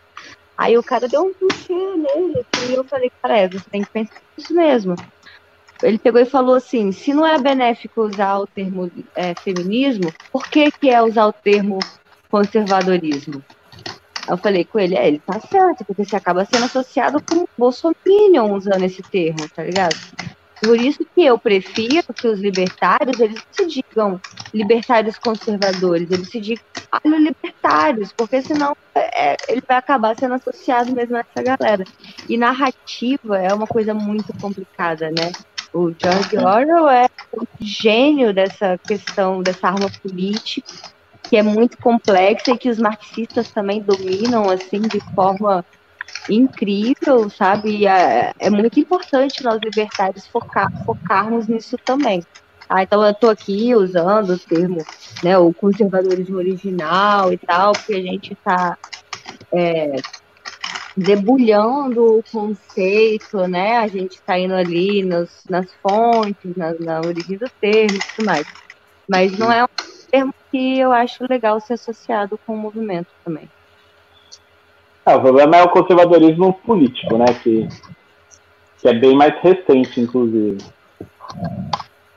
Sim, mas esse daí foi o que é o que existe hoje, né? Quando a gente fala de conservadorismo hoje, do que que o, o afegão médio vai associar, né? É disso é. que eu tô falando, é uma questão de narrativa. Fala, é Feliciano, o Bolsonaro. A narrativa já foi posta já. Não tem como voltar atrás. Exatamente, por isso que eu tô falando que tipo, se existe um libertário conservador, eu acho que não ser, não é inteligente para ele Vão ligar. Utilizar essa utilizar essa esse rótulo, entendeu? Ah, mas o, o libertarianismo ele, ele sofre disso pra caralho, né? O próprio termo anarcocapitalismo é um termo dito pra caralho. É, o termo anarquismo, a gente vai ouve crítica dos anarquistas falando que a gente não é anarquista. O termo capitalismo, ele não foi cunhado o significado que a gente usa. Se você conversar com um marxista, capitalismo para ele é ativismo, sabe? Então, tipo, da força que a gente usa, por quê? É um, é um suicídio terminológico, sabe? Então, a gente está cercado dentro do movimento, sabe? Brutalismo é um péssimo termo, purismo é um péssimo termo, parece que a gente está falando de eugenismo, de, sabe? De uma coisa. As pessoas ligam muito. Como? As pessoas ligam muito os termos, termos principalmente brutalismo, purismo, as pessoas confundem e levam a pé da letra. Ah, e tem isso também, né? Agorismo, eles acham que, que é, é, uma coisa que vai acontecer agora, gradualismo é uma coisa que vai acontecer gradualmente. Isso. O meio libertário é fodido de termo, a verdade é essa. Sim. A gente Com certeza, pra gente passar isso pro... escolher nome, mano. é, o, o problema é que a gente pegar isso, O problema é de pegar esses termos e é, passar para o afegão médio. Esse que, o problema todo é esse. Que eles não vão entender. Perfeito. É, uma, uma dificuldade que eu, que eu vejo muito é, como a Camila falou, você tem muitos termos. Eu acho que a ideia, as pessoas entendem como algo muito difícil, algo, algo muito difícil de ser absorvido, e aí. Isso. Eu acho que as pessoas acabam achando, ah, é muito difícil ser esse negócio aí, é você, é você bolsominion. É, é, foi com, associa, foi com... é, é, porque as pessoas normalmente elas associam a, a ideia à pessoa, né? Então você pega a pessoa, você vê aquele cara, você fala, ah, aquele cara disse isso, isso, isso, pô, beleza, eu concordo uhum. com ele, então eu vou com o que ele falar. É, é assim que funciona no, no meio político, principalmente. Né? E aí as pessoas veem o Bolsonaro, vê ele falando lá que ah, o povo tem que se armar mesmo e tal, tem que chegar lá e todo mundo tem que estar com seu fuzil dentro de casa todo mundo fala, pô, é, eu concordo com essa ideia dele, né? Então eu vou apoiar esse cara. Só que o problema é que você não acaba a longo prazo, a pessoa acaba esquecendo a ideia e começa a defender a pessoa, né? E é um grave erro isso acontecer. Igual eu peguei agora aqui uma notícia do Yahoo, né? que o Bolsonaro foi citado pelo Financial Times como o Capitão Corona, né? Como se ele fosse o cara que está aí lutando aí contra a pandemia, enfim, o homem que vai contra tudo e contra todos, né? E é muito difícil, é muito perigoso associar essa imagem, essa atribuir a ideia dessa defesa de liberdade à pessoa. É algo perigosíssimo e é, muito, é mais perigoso ainda é, no, no núcleo de pessoas que teoricamente têm a capacidade de poder enxergar melhor essas situações, que eu, eu entendo que os libertários são assim, né? Pelo menos deveriam ser.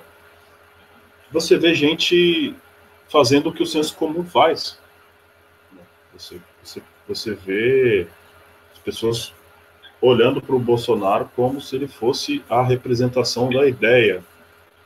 E, e, e, e não pode ser, não, não, isso não pode vir dos libertários, cara. Libertário não, não é, é, é o grupo de pessoas ali, são aquela, aquela galera que conseguiu transcender um pouco as ideias que já são espalhadas aí pela imprensa, pela mídia, pelo governo, e são, é são as pessoas que têm que levar a defesa das ideias ao extremo, sempre ao extremo.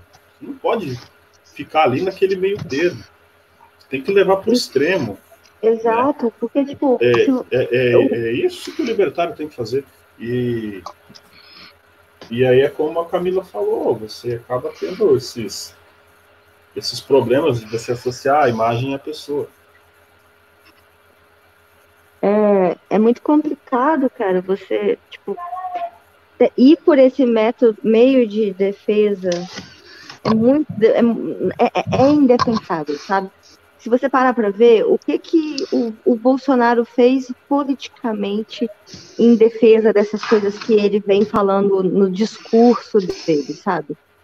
É, ao mesmo tempo que você pensa assim, mas o, qual que é o meio correto para se defender a liberdade? É na canetada do presidente ou é na, na ação do indivíduo? Então, qualquer coisa que o Bolsonaro fizer tá errado. Seja ele só falando as ladainhas dele para poder angariar recurso político, né, gado eleitoral, e não fazer porra nenhuma, porque ele só tá falando, ele não tá fazendo. É muito fácil ele ficar falando, ah, o Dória tá errado, mas o que, que ele fez contra o Dória, tá ligado? Você saiu Exatamente. essa porra saiu a porra da lei da máscara, ele vetou um negocinho ali no, no, naquela porra toda que, que eles estão obrigando a gente a fazer para dizer que, tipo assim, não, não, não. É, eu não deixei violar as liberdades individuais. Como não, porra? Você tá obrigando as pessoas a saírem na rua, tá ligado?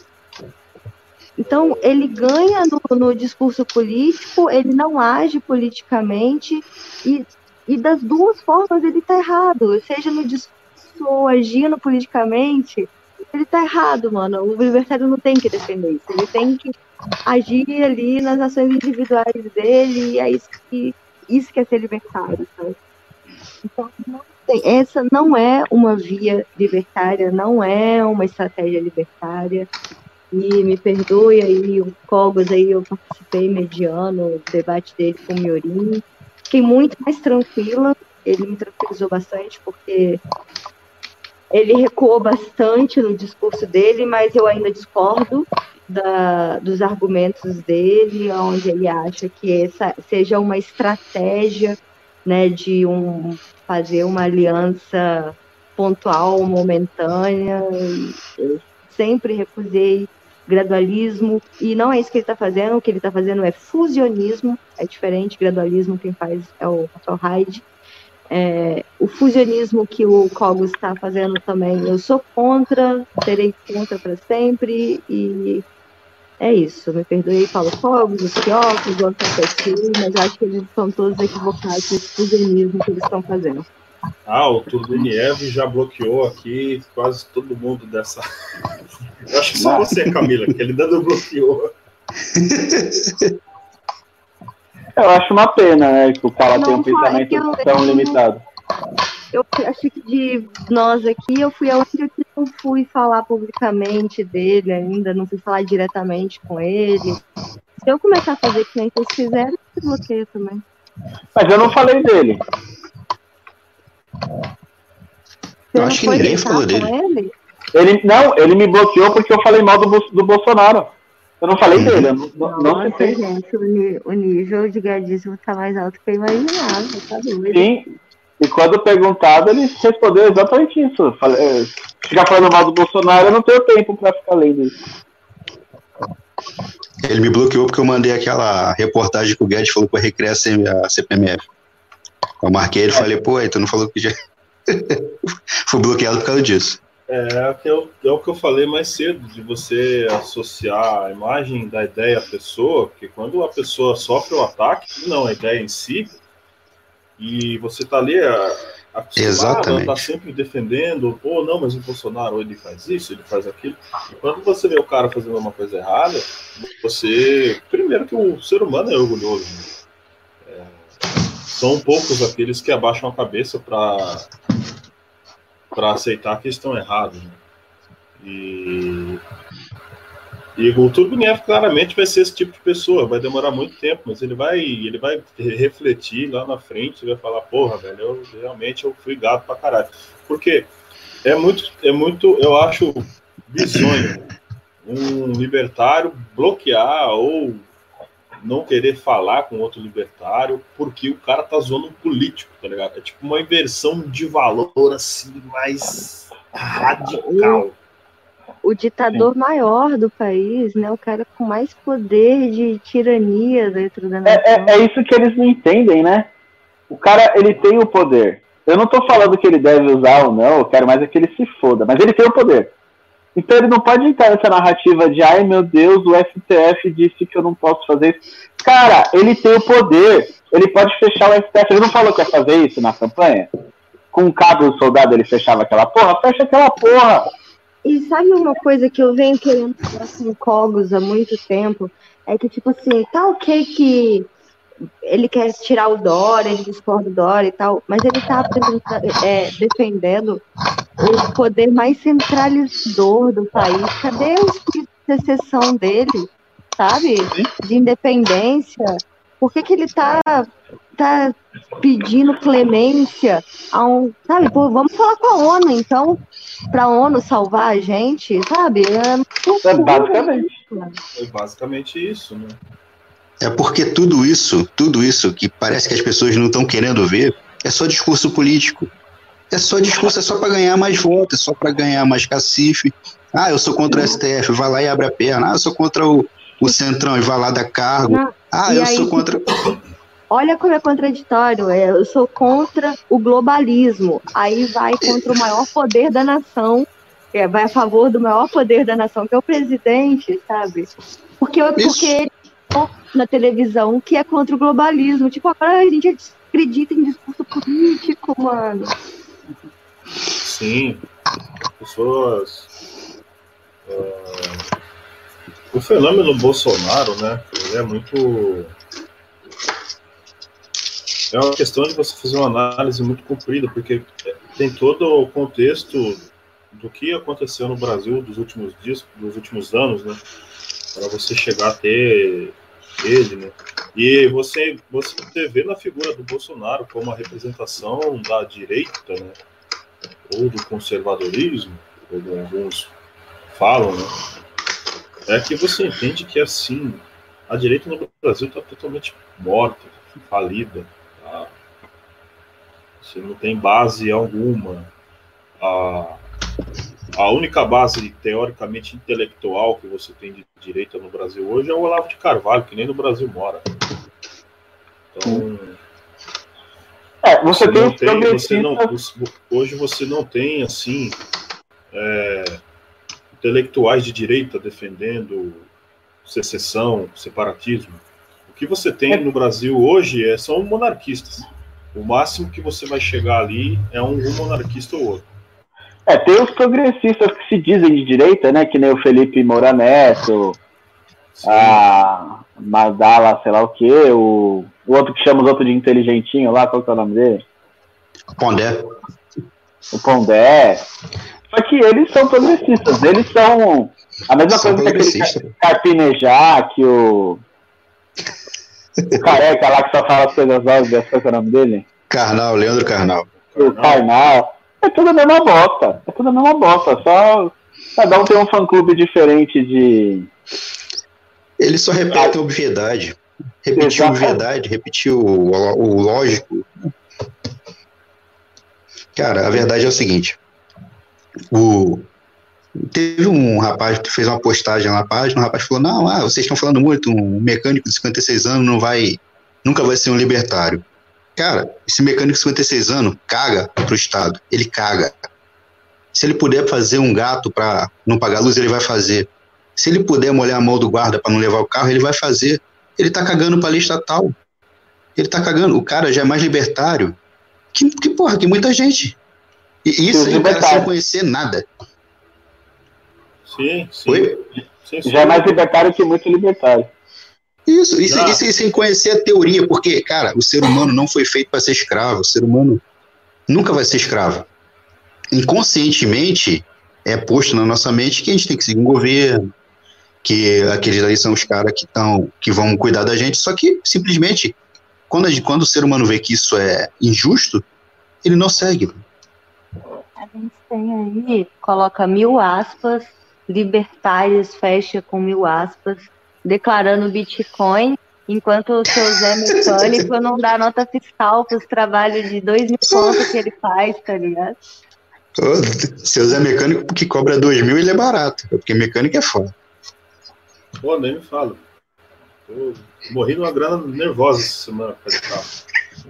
Ah, é um ponto que eu queria aí, a gente está falando aqui do pessoal pessoal aí que vai contra o pessoal da, do, do algoritmo, né? É, essa semana eu falei com o pessoal do Liberty Channel e até toquei no ponto com os meninos lá. O que falta muito entre os libertários é a gente se fortalecer economicamente. Né? O libertário, a gente, nós precisamos fortalecer economicamente outros libertários. Né? Você vê muita gente consumindo produto que não é libertário. E quando eu digo produto, eu não estou falando aqui de a canequinha com símbolo capitalista, bandeira, enfim, esse tipo de coisa. Mas é, de serviços, né? Por exemplo, o Eric tem a loja dele lá no Rio. É, tentar comprar do Eric, né? A Camila presta serviço de marketing. Tipo, eu preciso de alguém fazer um marketing. Vou atrás da Camila. Estou precisando de um advogado. Vou atrás do Ojeda. Preciso de um, de, um, de um cara que seja web design, sei lá. Vou atrás do do Edson lá, o, preciso de um eletricista, vou atrás do Snella, enfim. Falta muito isso entre os libertários, esse tipo de coisa. Os maçons fazem isso há anos. E, e, e eu não conheço maçom pobre. É, não só maçom, né? O japoneses, judeus, eles criam uma rede de contato. Né? Árabes. árabes. os árabes, né? Os árabes precisam urgentemente se fortalecer economicamente, né? trocar serviço um com o outro, fazer capitalismo um com o outro. E não se faz. Não se faz entre os libertários hoje. Se existe uma forma de a gente poder acabar com o Estado, é pela via econômica também. Né? Não apenas pela, pelas ideias, que pelas ideias é muito importante, mas também pela via econômica. E como você vai pedir para um cara comprar Bitcoin se o cara não tem dinheiro? Então, tu precisa encontrar meios dessa pessoa ter condição, poder aquisitivo de ir lá e poder estar tá sonegando o imposto, né? poder estar tá trocando a moeda dele que vai desvalorizar daqui a seis meses, daqui a um ano, por uma moeda que presta, por ouro, enfim.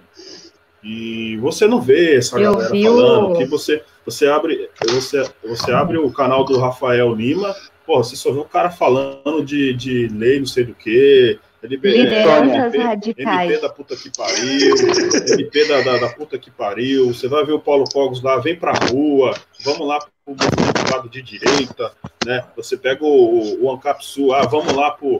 Eu não vejo ninguém fazendo nada, tem que ir lá na rua. Sei lá, se, se, se acontecer isso, vamos sair desfilando aí com as putas na caminhonete. Porra, velho. Os caras têm um alcance monstro, mano, e usa esse alcance só pra ficar fazendo o quê? Ficar de palhaçada? Não dá, né, bicho? Pão e Vamos botar a cabeça é para. Porra, estão virando tudo político agora, a, a, os libertários aí, os caras do YouTube, os caras que tem um monte de seguidor, vai ficar tudo apoiando político, lambendo caceta de candidato, lambendo caceta de, de presidente da república. É muito complicado. Eu acho que tem um fator aí. Dias um negócio no Twitter eu vi esses dias um negócio no Twitter que eu achei bem legal, que tinha um guri comentando assim, que ele descobriu uma coisa que eu não sei como ele não sabia disso, que é uma coisa bem óbvia, que as empresas olham os perfis nas redes sociais das pessoas antes de contratar, e aí ele se deu conta que ele não quer ser contratado em lugar nenhum, porque ele é ANCAP e as redes sociais dele é cheio de conteúdo ANCAP. Aí o Augusto da Ludens, né, da Vista Ludens, Sim. É, respondeu uma coisa que eu achei muito legal. Ele virou e falou assim: é por isso que eu sou empreendedor. Porque se eu não der emprego pro Zezinho Ancap, quem é que vai dar, tá ligado? E é isso, mano. A gente é tem isso. que se fechar entre a gente. Isso que você tá falando é, é muito real, né? É, não só comprar, mas contratar serviço, contratar mão de obra, né? É, a gente tem que focar mais nisso e eu acho que tipo é muito importante a gente começar por aí, que parece é, um meio mais simples, mais básico e tal, mas é por aí que a gente tem que começar, sabe? A gente vai ver coisas mais ousadas, por exemplo, é, a Silk Road, né? Olha o que, que aconteceu com. Caraca, esqueci o nome dele, deu branco. O Rosuras. É, olha o que aconteceu com o Ross, mano, sabe? Tipo, não adianta a gente achar que a gente está desapercebido e que a gente vai conseguir dar grandes tacadas sem ser.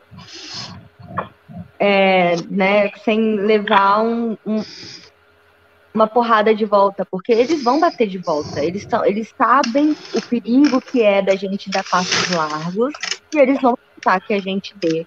Então não adianta a gente querer pular um penhasco do nada, mano. A gente tem que fortalecer a, a base é, é, é de pouco em pouco mesmo, não tem jeito. Então é isso que a gente tem que fazer, é fortalecer a, a, nossa, a nossa rede, a nossa sociedade e depois que a gente tiver bala na agulha, pensar em coisas maiores. Não adianta querer dar passos grandes. Desculpa me estender, fala aí, Ogida.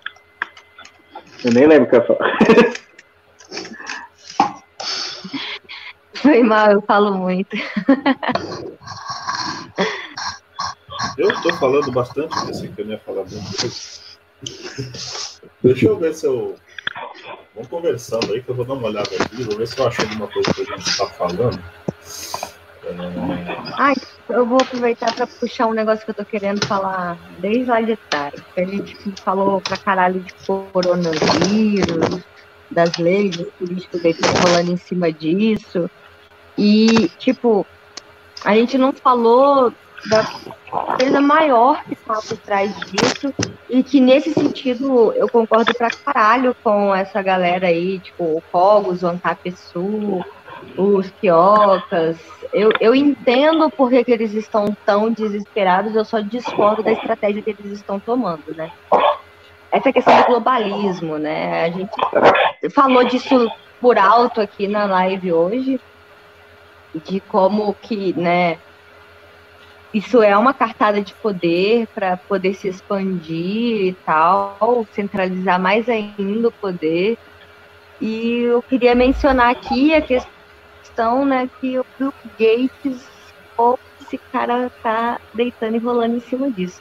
Primeiro, eu não sei se vocês sabem, mas o Bill Gates é o cara que tinha, sei, é, ele, ele Bill Gates ele tem um instituto que trabalha com vacinas, né? E ele detinha já os direitos autorais, eu sei lá como é que chama. Ou talvez hoje ele possa Patente. ajudar melhor com isso aí. Mas ele. Patente. Ah, isso daí. É. Obrigada. Ele detinha a patente dos estudos da Covid. Então, ele saiu muito na frente nas pesquisas de vacina quando surgiu a pandemia, né? E está aí na luta para desenvolver uma vacina e ganhar muito dinheiro em cima disso, não apenas dinheiro, mas poder. E o pior, não só isso, ele está desenvolvendo um microchip para ser implantado né, subcutâneo é, que vai funcionar como um selinho de gado. Para que, que serve esse, esse microchip? Esse microchip vai ter uma informação ali que você foi vacinado. Então, tipo assim, na porta do shopping vai ter um. Sabe aquele negocinho que quando você tenta roubar um produto da loja e apita? Então, quando, se você não tiver o microchip verificando que você foi vacinado, você não pode entrar no shopping, você não pode entrar no banco, você não pode. Quer dizer, você é cancelado da sociedade. Mano, isso é o primeiro passo do controle mundial, sabe? Tipo, isso me assusta demais. Olha aquelas Sim. teorias da conspiração maluca, do chip 666 da besta que vai te controlar e vai ter todas as informações sobre você o seu dinheiro vai ser carregado ali, se você deve para alguém, vai estar tá ali. Se você atravessou fora da faixa, vai estar tá ali. Se você contou mentira para sua vizinha, vai estar tá ali, tá ligado? Vai com tudo naquela porra daquele chip, mano. E existem é, até ideias né, futurísticas de chips que vão é, medir, por exemplo, as suas emoções, seus batimentos cardíacos, sua pressão.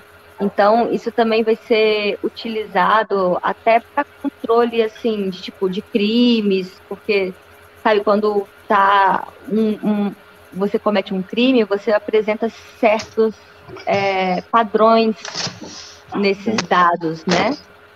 Então, eles vão utilizar isso para fiscalizar e da sociedade. E também para é, saber sobre o uso de drogas.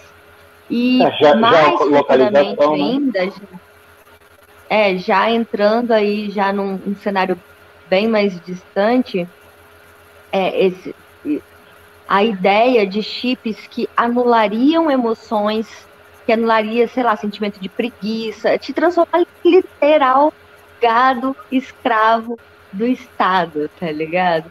Então, tipo, os rumos que isso pode tomar é muito assustador, sabe? É muito. E sabe o que é mais incrível disso? Perder a humanização total, é virar. O quê? Essa semana tinha um cap progressista no Twitter postando essa, postando essa matéria do Bill Gates falando que prefere ser vacinado correndo o risco de implantar um chip e tal do que ficar exposto aí aos vírus e tudo mais. Alô? Voltei o Eric aqui que ele tinha é, é, essa, esse pessoal do Twitter, vamos fazer agora aqui a crítica social foda, né? Bicho, se tem uma galera do meio libertário que tem uma capacidade imensa de falar merda, de defender merda e de, e de passar pano para tudo que é absurdo, estatista e de. Os caras. Essa galera do Twitter, ele tem um grupinho ali que não dá para citar nome. Não, não vou começar a arrumar treta logo no, na nave de estreia, mas tem uma galera do, do, do, do Twitter ali que é, ah. é, é brincadeira. Brincadeira, né? A pessoa falar que prefere ter um, um governo mundial fiscalizando o que você está comendo, o que você está cagando, e achar que, que isso é normal, e achar que está certo, e achar que é libertário, né? E achar que é libertário, isso que é o pior, achar que é libertário. Se você falar assim, não, eu sou, comunista, beleza, mano. É. Eu já tenho que ser idiota, né? Não. É, cara, é, e achar que é libertário. E aí é. vem e, e, e, e, xinga você e fala que, ah, vocês, não sei o quê, é, vocês são um bando de, de, de. Te xinga de nazista, te xinga de supremacista. Libertário, velho. Pô, essa galera do Twitter não é brincadeira, não. Não é brincadeira.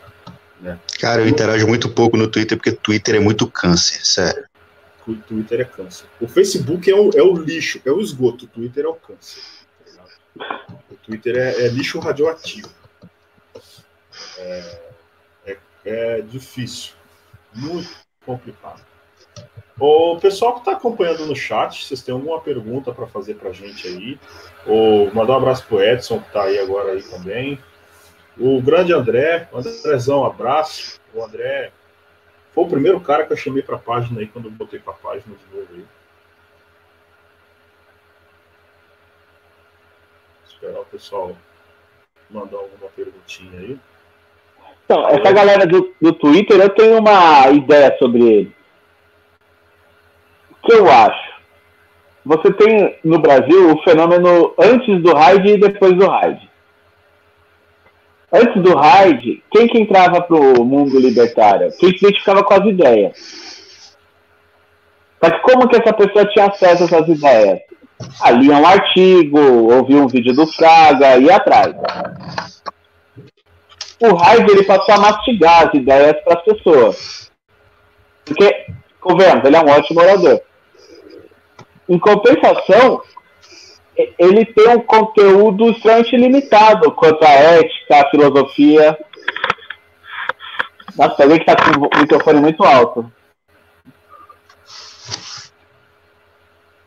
Eu acho que é o Eric. Não, só, eu não estou vendo nada aqui, não. Não? Nossa, deve ser você, então. É, não só. Alô? Ué, mas estava desligado meu microfone. Agora, agora tá bom. Então, e o Hyde ele passa o, o, que ele sabe, que é a parte da economia, que ele sabe bem até. E aí essas pessoas passam a se dizer libertárias porque elas concordam com ele, que elas acharam um, um clubinho legal e tal, viraram fã-clube do Hyde. Só que elas não têm a mínima noção do que é abrir uma porra de um livro sobre ética, sobre filosofia, sobre direito libertário, como o Kinsella. Não, quando muito, leram algum resuminho que o Hyde indicou, como as seis lições, alguma coisa assim, sobre economia mesmo. E aí ficam aí bostejando. É, o pessoal do, do Twitter tem uma. A verdade é assim. É, aquela. Uma live do, do. Acho que é do Malboro, lá da turma do, do Fraternidade Libertária. Esse pessoal aí o Alboro falou, cara, Twitter é o seguinte, é uma rede social para você falar bosta e ter seguidor. Né? É um ou outro que você vê ali tentando passar alguma ideia. São poucas pessoas. Desse, de, dessa galera ANCAP, tu pode separar aí vai, os perfis de página, alguns também, que estão ali sempre jogando meme, fazendo crítica, fazendo alguma piada, alguma, tentando passar alguma imagem. Dessa galera que tem um perfil pessoal, são poucas pessoas que realmente têm ali para tentar passar uma ideia, para tentar ter um debate, para tentar ter uma discussão, é, passar alguma informação, porque a maioria hoje está ali só para ter like, ter seguidores, né? é, postar foto do rabo e, e essas coisas. Eu é Habermas. É, o, o Habermas. Postar foto do Habermas. Tá fazendo ruído ainda? O quê? Aqui tá fazendo. Eu tô com ruído ainda? Não, não. Agora tá, agora tá bom. Não, esses dias os caras postaram lá. Falando... O pessoal postou a bandeira lá do, do LGBT, não sei das quantas lá. E aí eu postei uma bandeira eh, socialista com a, a, a Cascavel, né? Embaixo. O cara veio perguntar para mim se eu era contra o amor e a liberdade. Tá contra o amor e a liberdade. Ah, você é contra as pessoas que amam serem livres? Você é contra o amor e a liberdade? Né? Eu, eu, eu li aquela mensagem com a voz do Rafael Lima no meu ouvido. Assim. Eu li assim, ele sussurrando no meu ouvido. Você é contra o amor e a liberdade das pessoas? Né? Aí e depois eu comecei a me perguntar, falei, como é que esse imbecil conseguiu ter é, é, a fazer essa associação de ideias, né?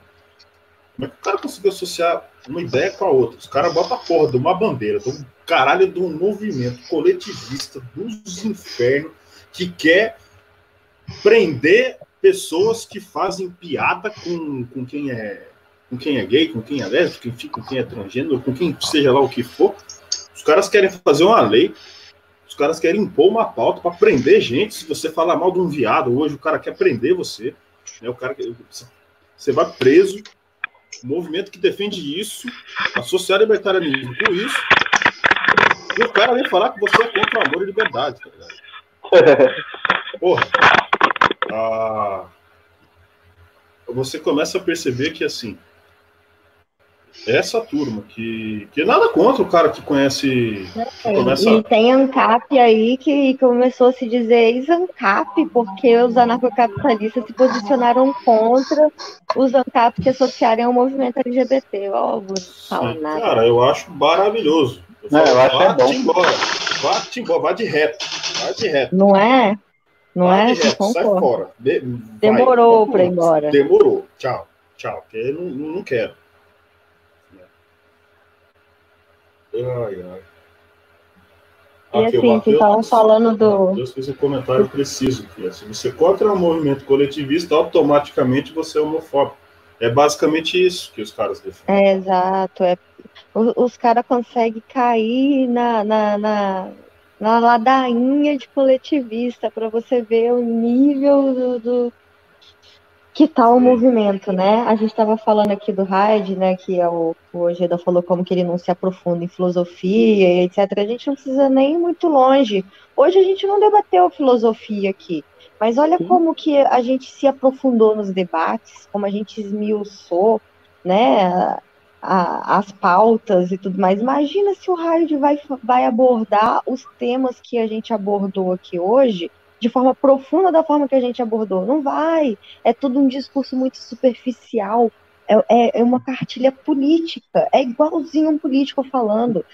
E a gente pode levar isso para o Twitter também. O Twitter, ele te dá aquela opção ali de colocar, acho que 144 né, caracteres. É para é, isso. Agora, agora é 240 agora. É, mas é para isso, é para um você ter um, um discurso raso e superficial, sabe? lembra... Orkut. Lembra da época que o no grupo Libertarianismo do Facebook tinha galera que postava assim, resume aí que eu refuto? sim, sim. Uhum. Tipo, tipo, alguém postava uma merda ou, ou um texto, e aí, o pessoal comentava, resume que eu refuto. O Twitter é basicamente isso. Tudo lá é resumido.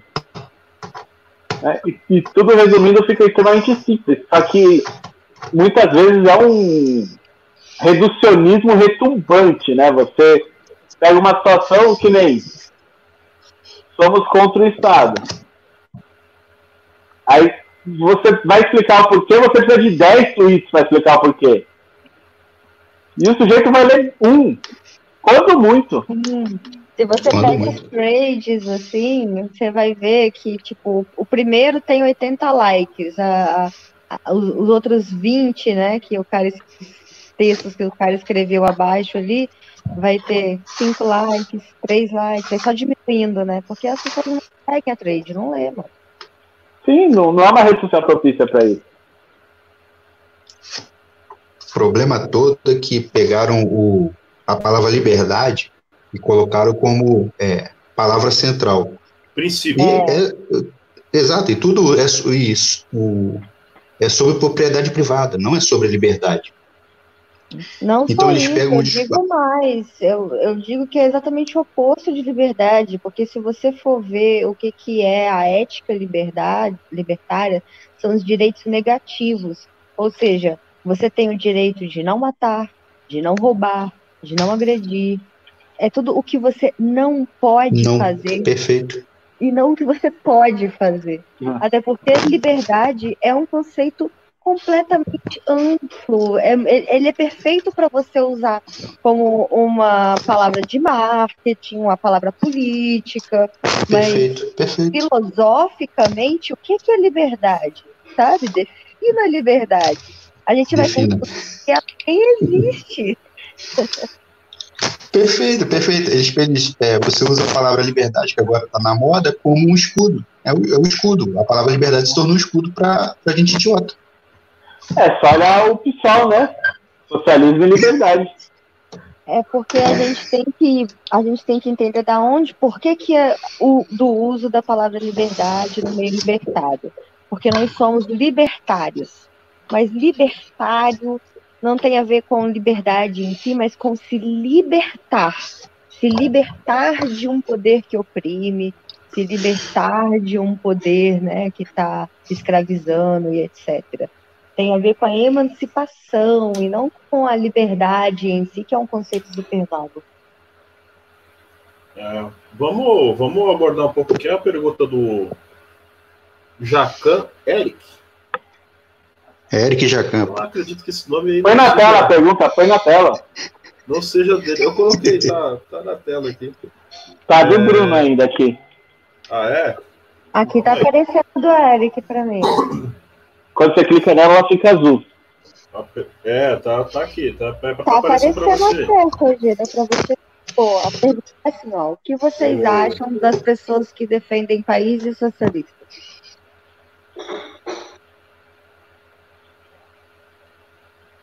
E aí?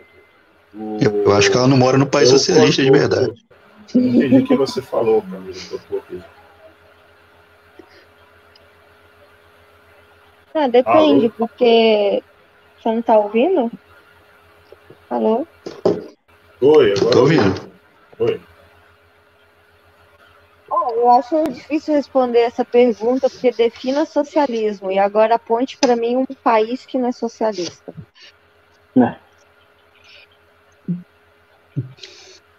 É, provavelmente é uma pergunta que se refere mais a um socialismo científico, aquela coisa marxista, Lenin, né, que no momento seria Cuba, Venezuela, Cuba, Venezuela, as repúblicas africanas, a maioria. Ah, isso daí é um Isso. né? A fim de mamar no trabalho dos outros. Eu, entendi um pouco. Bom, vamos ver se eu entendi a pergunta. Mas eu vou pegar, lembrar de uma postagem que eu fiz essa semana. Eu não lembro direito o que, que eu postei, mas. Ah, foi o professor da USP falando sobre socialismo, que pessoas de bens têm, de pe- pessoas de bem têm que ser socialistas. O cara não é socialista, ele é, é burguês safado, tem que morrer. Enfim. Depois que eu, que eu chamei os caras de, de folgado, eu lembrei da época que eu fui socialista, né? Pra quem não sabe, eu já fui anarcocomunista e um monte de altruísta ruim aí. E, e sim, é, tem muito a ver com altruísmo, né? A vontade de ajudar o próximo e ignorância, falta de conhecimento é, dos malefícios do socialismo e do comunismo e de acreditar de uma forma muito inocente que aquilo ali realmente vai trazer uma justiça para a sociedade, acabar com a miséria e tudo mais. Eu acho que a grande maioria segue por aí. E aí, falando, falando né, não do meio pensador aí, dos que estão com. É, como é que fala mesmo? Dos. Ah, dos intelectuais socialistas, né? Eu tô falando do muçulmano, do afegão médio, né?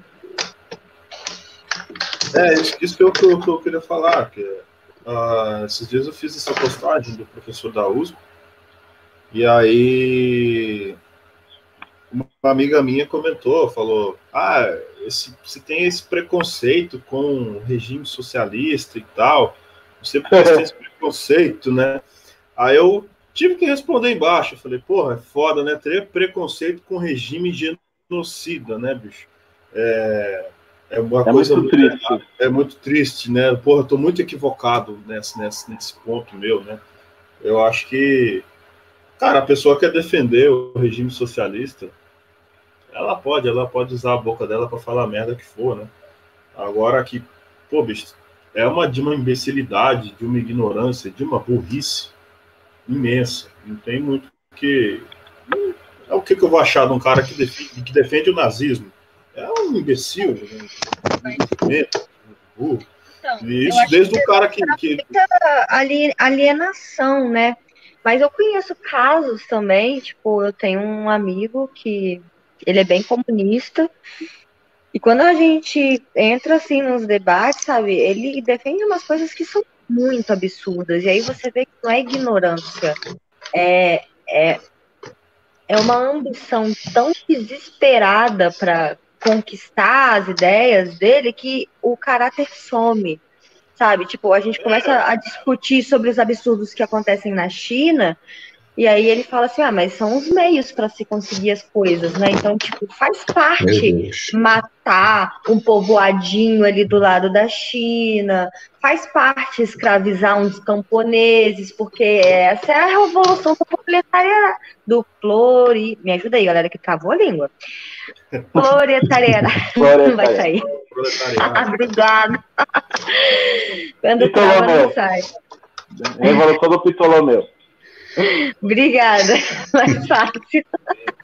E o pior é que essas pessoas você não pode nem acusar de ignorância, porque são gente que, que lê a fundo, conhece o tema, estuda. Sim, exatamente, exatamente. Você não, então, não cabe você chamar o cara de ignorante. Então, assim, eu, eu, eu acho que ele é ignorante no ponto dele achar que a revolução do Ptolomeu vai vai realmente trazer mudanças benéficas para a sociedade, vai tirar o povo da pobreza. Ele realmente acredita nisso. E aí, essa é a parte da ignorância dele, que eu reconheço, que ele realmente tem né, a ingenuidade dele.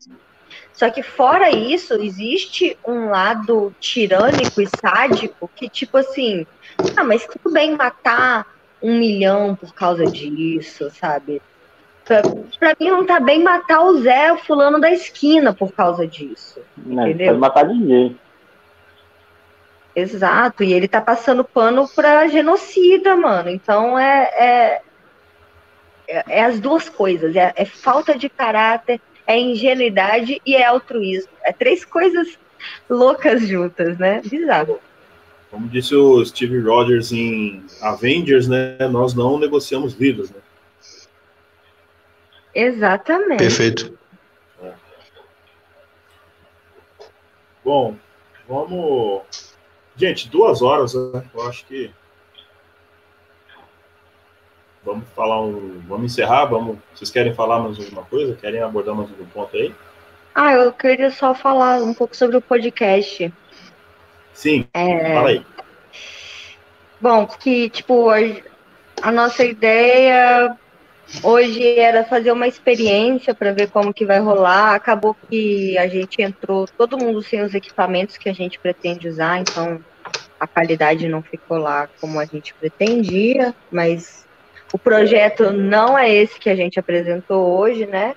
Isso daqui foi mais uma experiência de como vai ser a nossa conversa, como que a gente vai desenrolar o programa, né?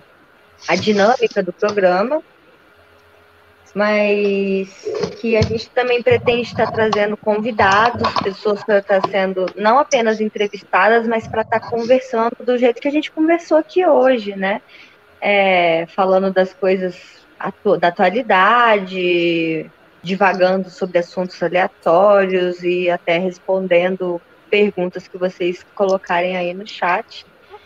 É, agradeço aí a galera que acompanhou a gente e espero um feedback de vocês com ideias, né, críticas e tudo mais, para que a gente possa estar tá construindo esse projeto aí da forma que melhor atenda às demandas que vocês apresentarem. É isso. Quem sabe aí a gente consegue estar tá fazendo tudo isso num estúdio posteriormente daqui a um, tempo. Tá dependendo aí de eu, de eu conseguir estar tá indo para São Paulo, o Eric pode estar tá, tá aí do Rio de Janeiro mesmo, está entrando, né? Mas aí, se tudo der certo, temos muitos planos, muitos planos aí para frente. E se tudo der certo, a gente consegue estar tá fazendo, entregando um, entregando conteúdo aí com uma qualidade até melhor. E a ideia é sempre estar tá melhorando, sempre tá melhorando a qualidade. Hoje, Edu, tem uma palavrinha para dar para a gente aí, antes da gente encerrar. Eu queria pedir para todo mundo fechar os olhos por um minuto. Brincadeira. Eu queria agradecer aí o pessoal que acompanhou. Hoje foi apenas um piloto, como a Camila comentou, então ocorrem falhas, falha de equipamento, falha né, de, de, de tudo, acontece normal, mas queria agradecer aí quem, quem acompanhou, gostaria de ter os feedbacks em breve. E é isso, vamos botar esse podcast para funcionar, ideia sensacional. Tem, tem muita gente boa para participar, para entrevistar, para trocar essa ideia marota aí. É isso, e eu quero agradecer também por, porque essa galera que está acompanhando a gente agora é a galera que acompanha a gente sempre, né? Nas páginas, nos grupos, nos nossos perfis pessoais, é o pessoal que sempre apoia nossos projetos. Então, salve aí para todos vocês, muito obrigada. E vocês é que dão sentido a tudo isso aí. Obrigada, real, real. Então, uma palavrinha, Eric, para a gente que está finalizando aí. Eu queria só agradecer a todo mundo aí que acompanhou, entendeu? Pedir para o pessoal se inscrever no canal, entendeu? Foi meio no improviso, a gente está tentando, estamos tá, adiando isso há muito tempo, então a gente tentou meter as caras mesmo para ver como é que vai ser, mas a gente vai melhorar, entendeu? É só isso só. Eu queria agradecer a todo mundo, Camila, Felipe, você, obrigado aí. Valeu, valeu. Eric, valeu, meninos, Ogida e Alens. E o Eric é o único youtuber profissional que pediu pra galera se inscrever. Porra, gente, se inscreve no canal, compartilha, faz a porra toda aí, curte a porra do vídeo. Deixa o joinha, caralho. gente. Deixa o joinha. Garanta aquele like. Dá, dá um gostinho. Eu gosto do Nando Moro quando ele fala, dá o um gostinho, o gostinho. Ah, beleza, é aí, rapaziada. Galera. Muito obrigado aí, tá? Valeu a todo mundo. E se Deus quiser, sexta-feira que vem, às 8 horas, vamos aí de novo. Valeu, valeu. Tchau, tchau. Valeu, valeu. Tchau, tchau. Boa noite. Valeu.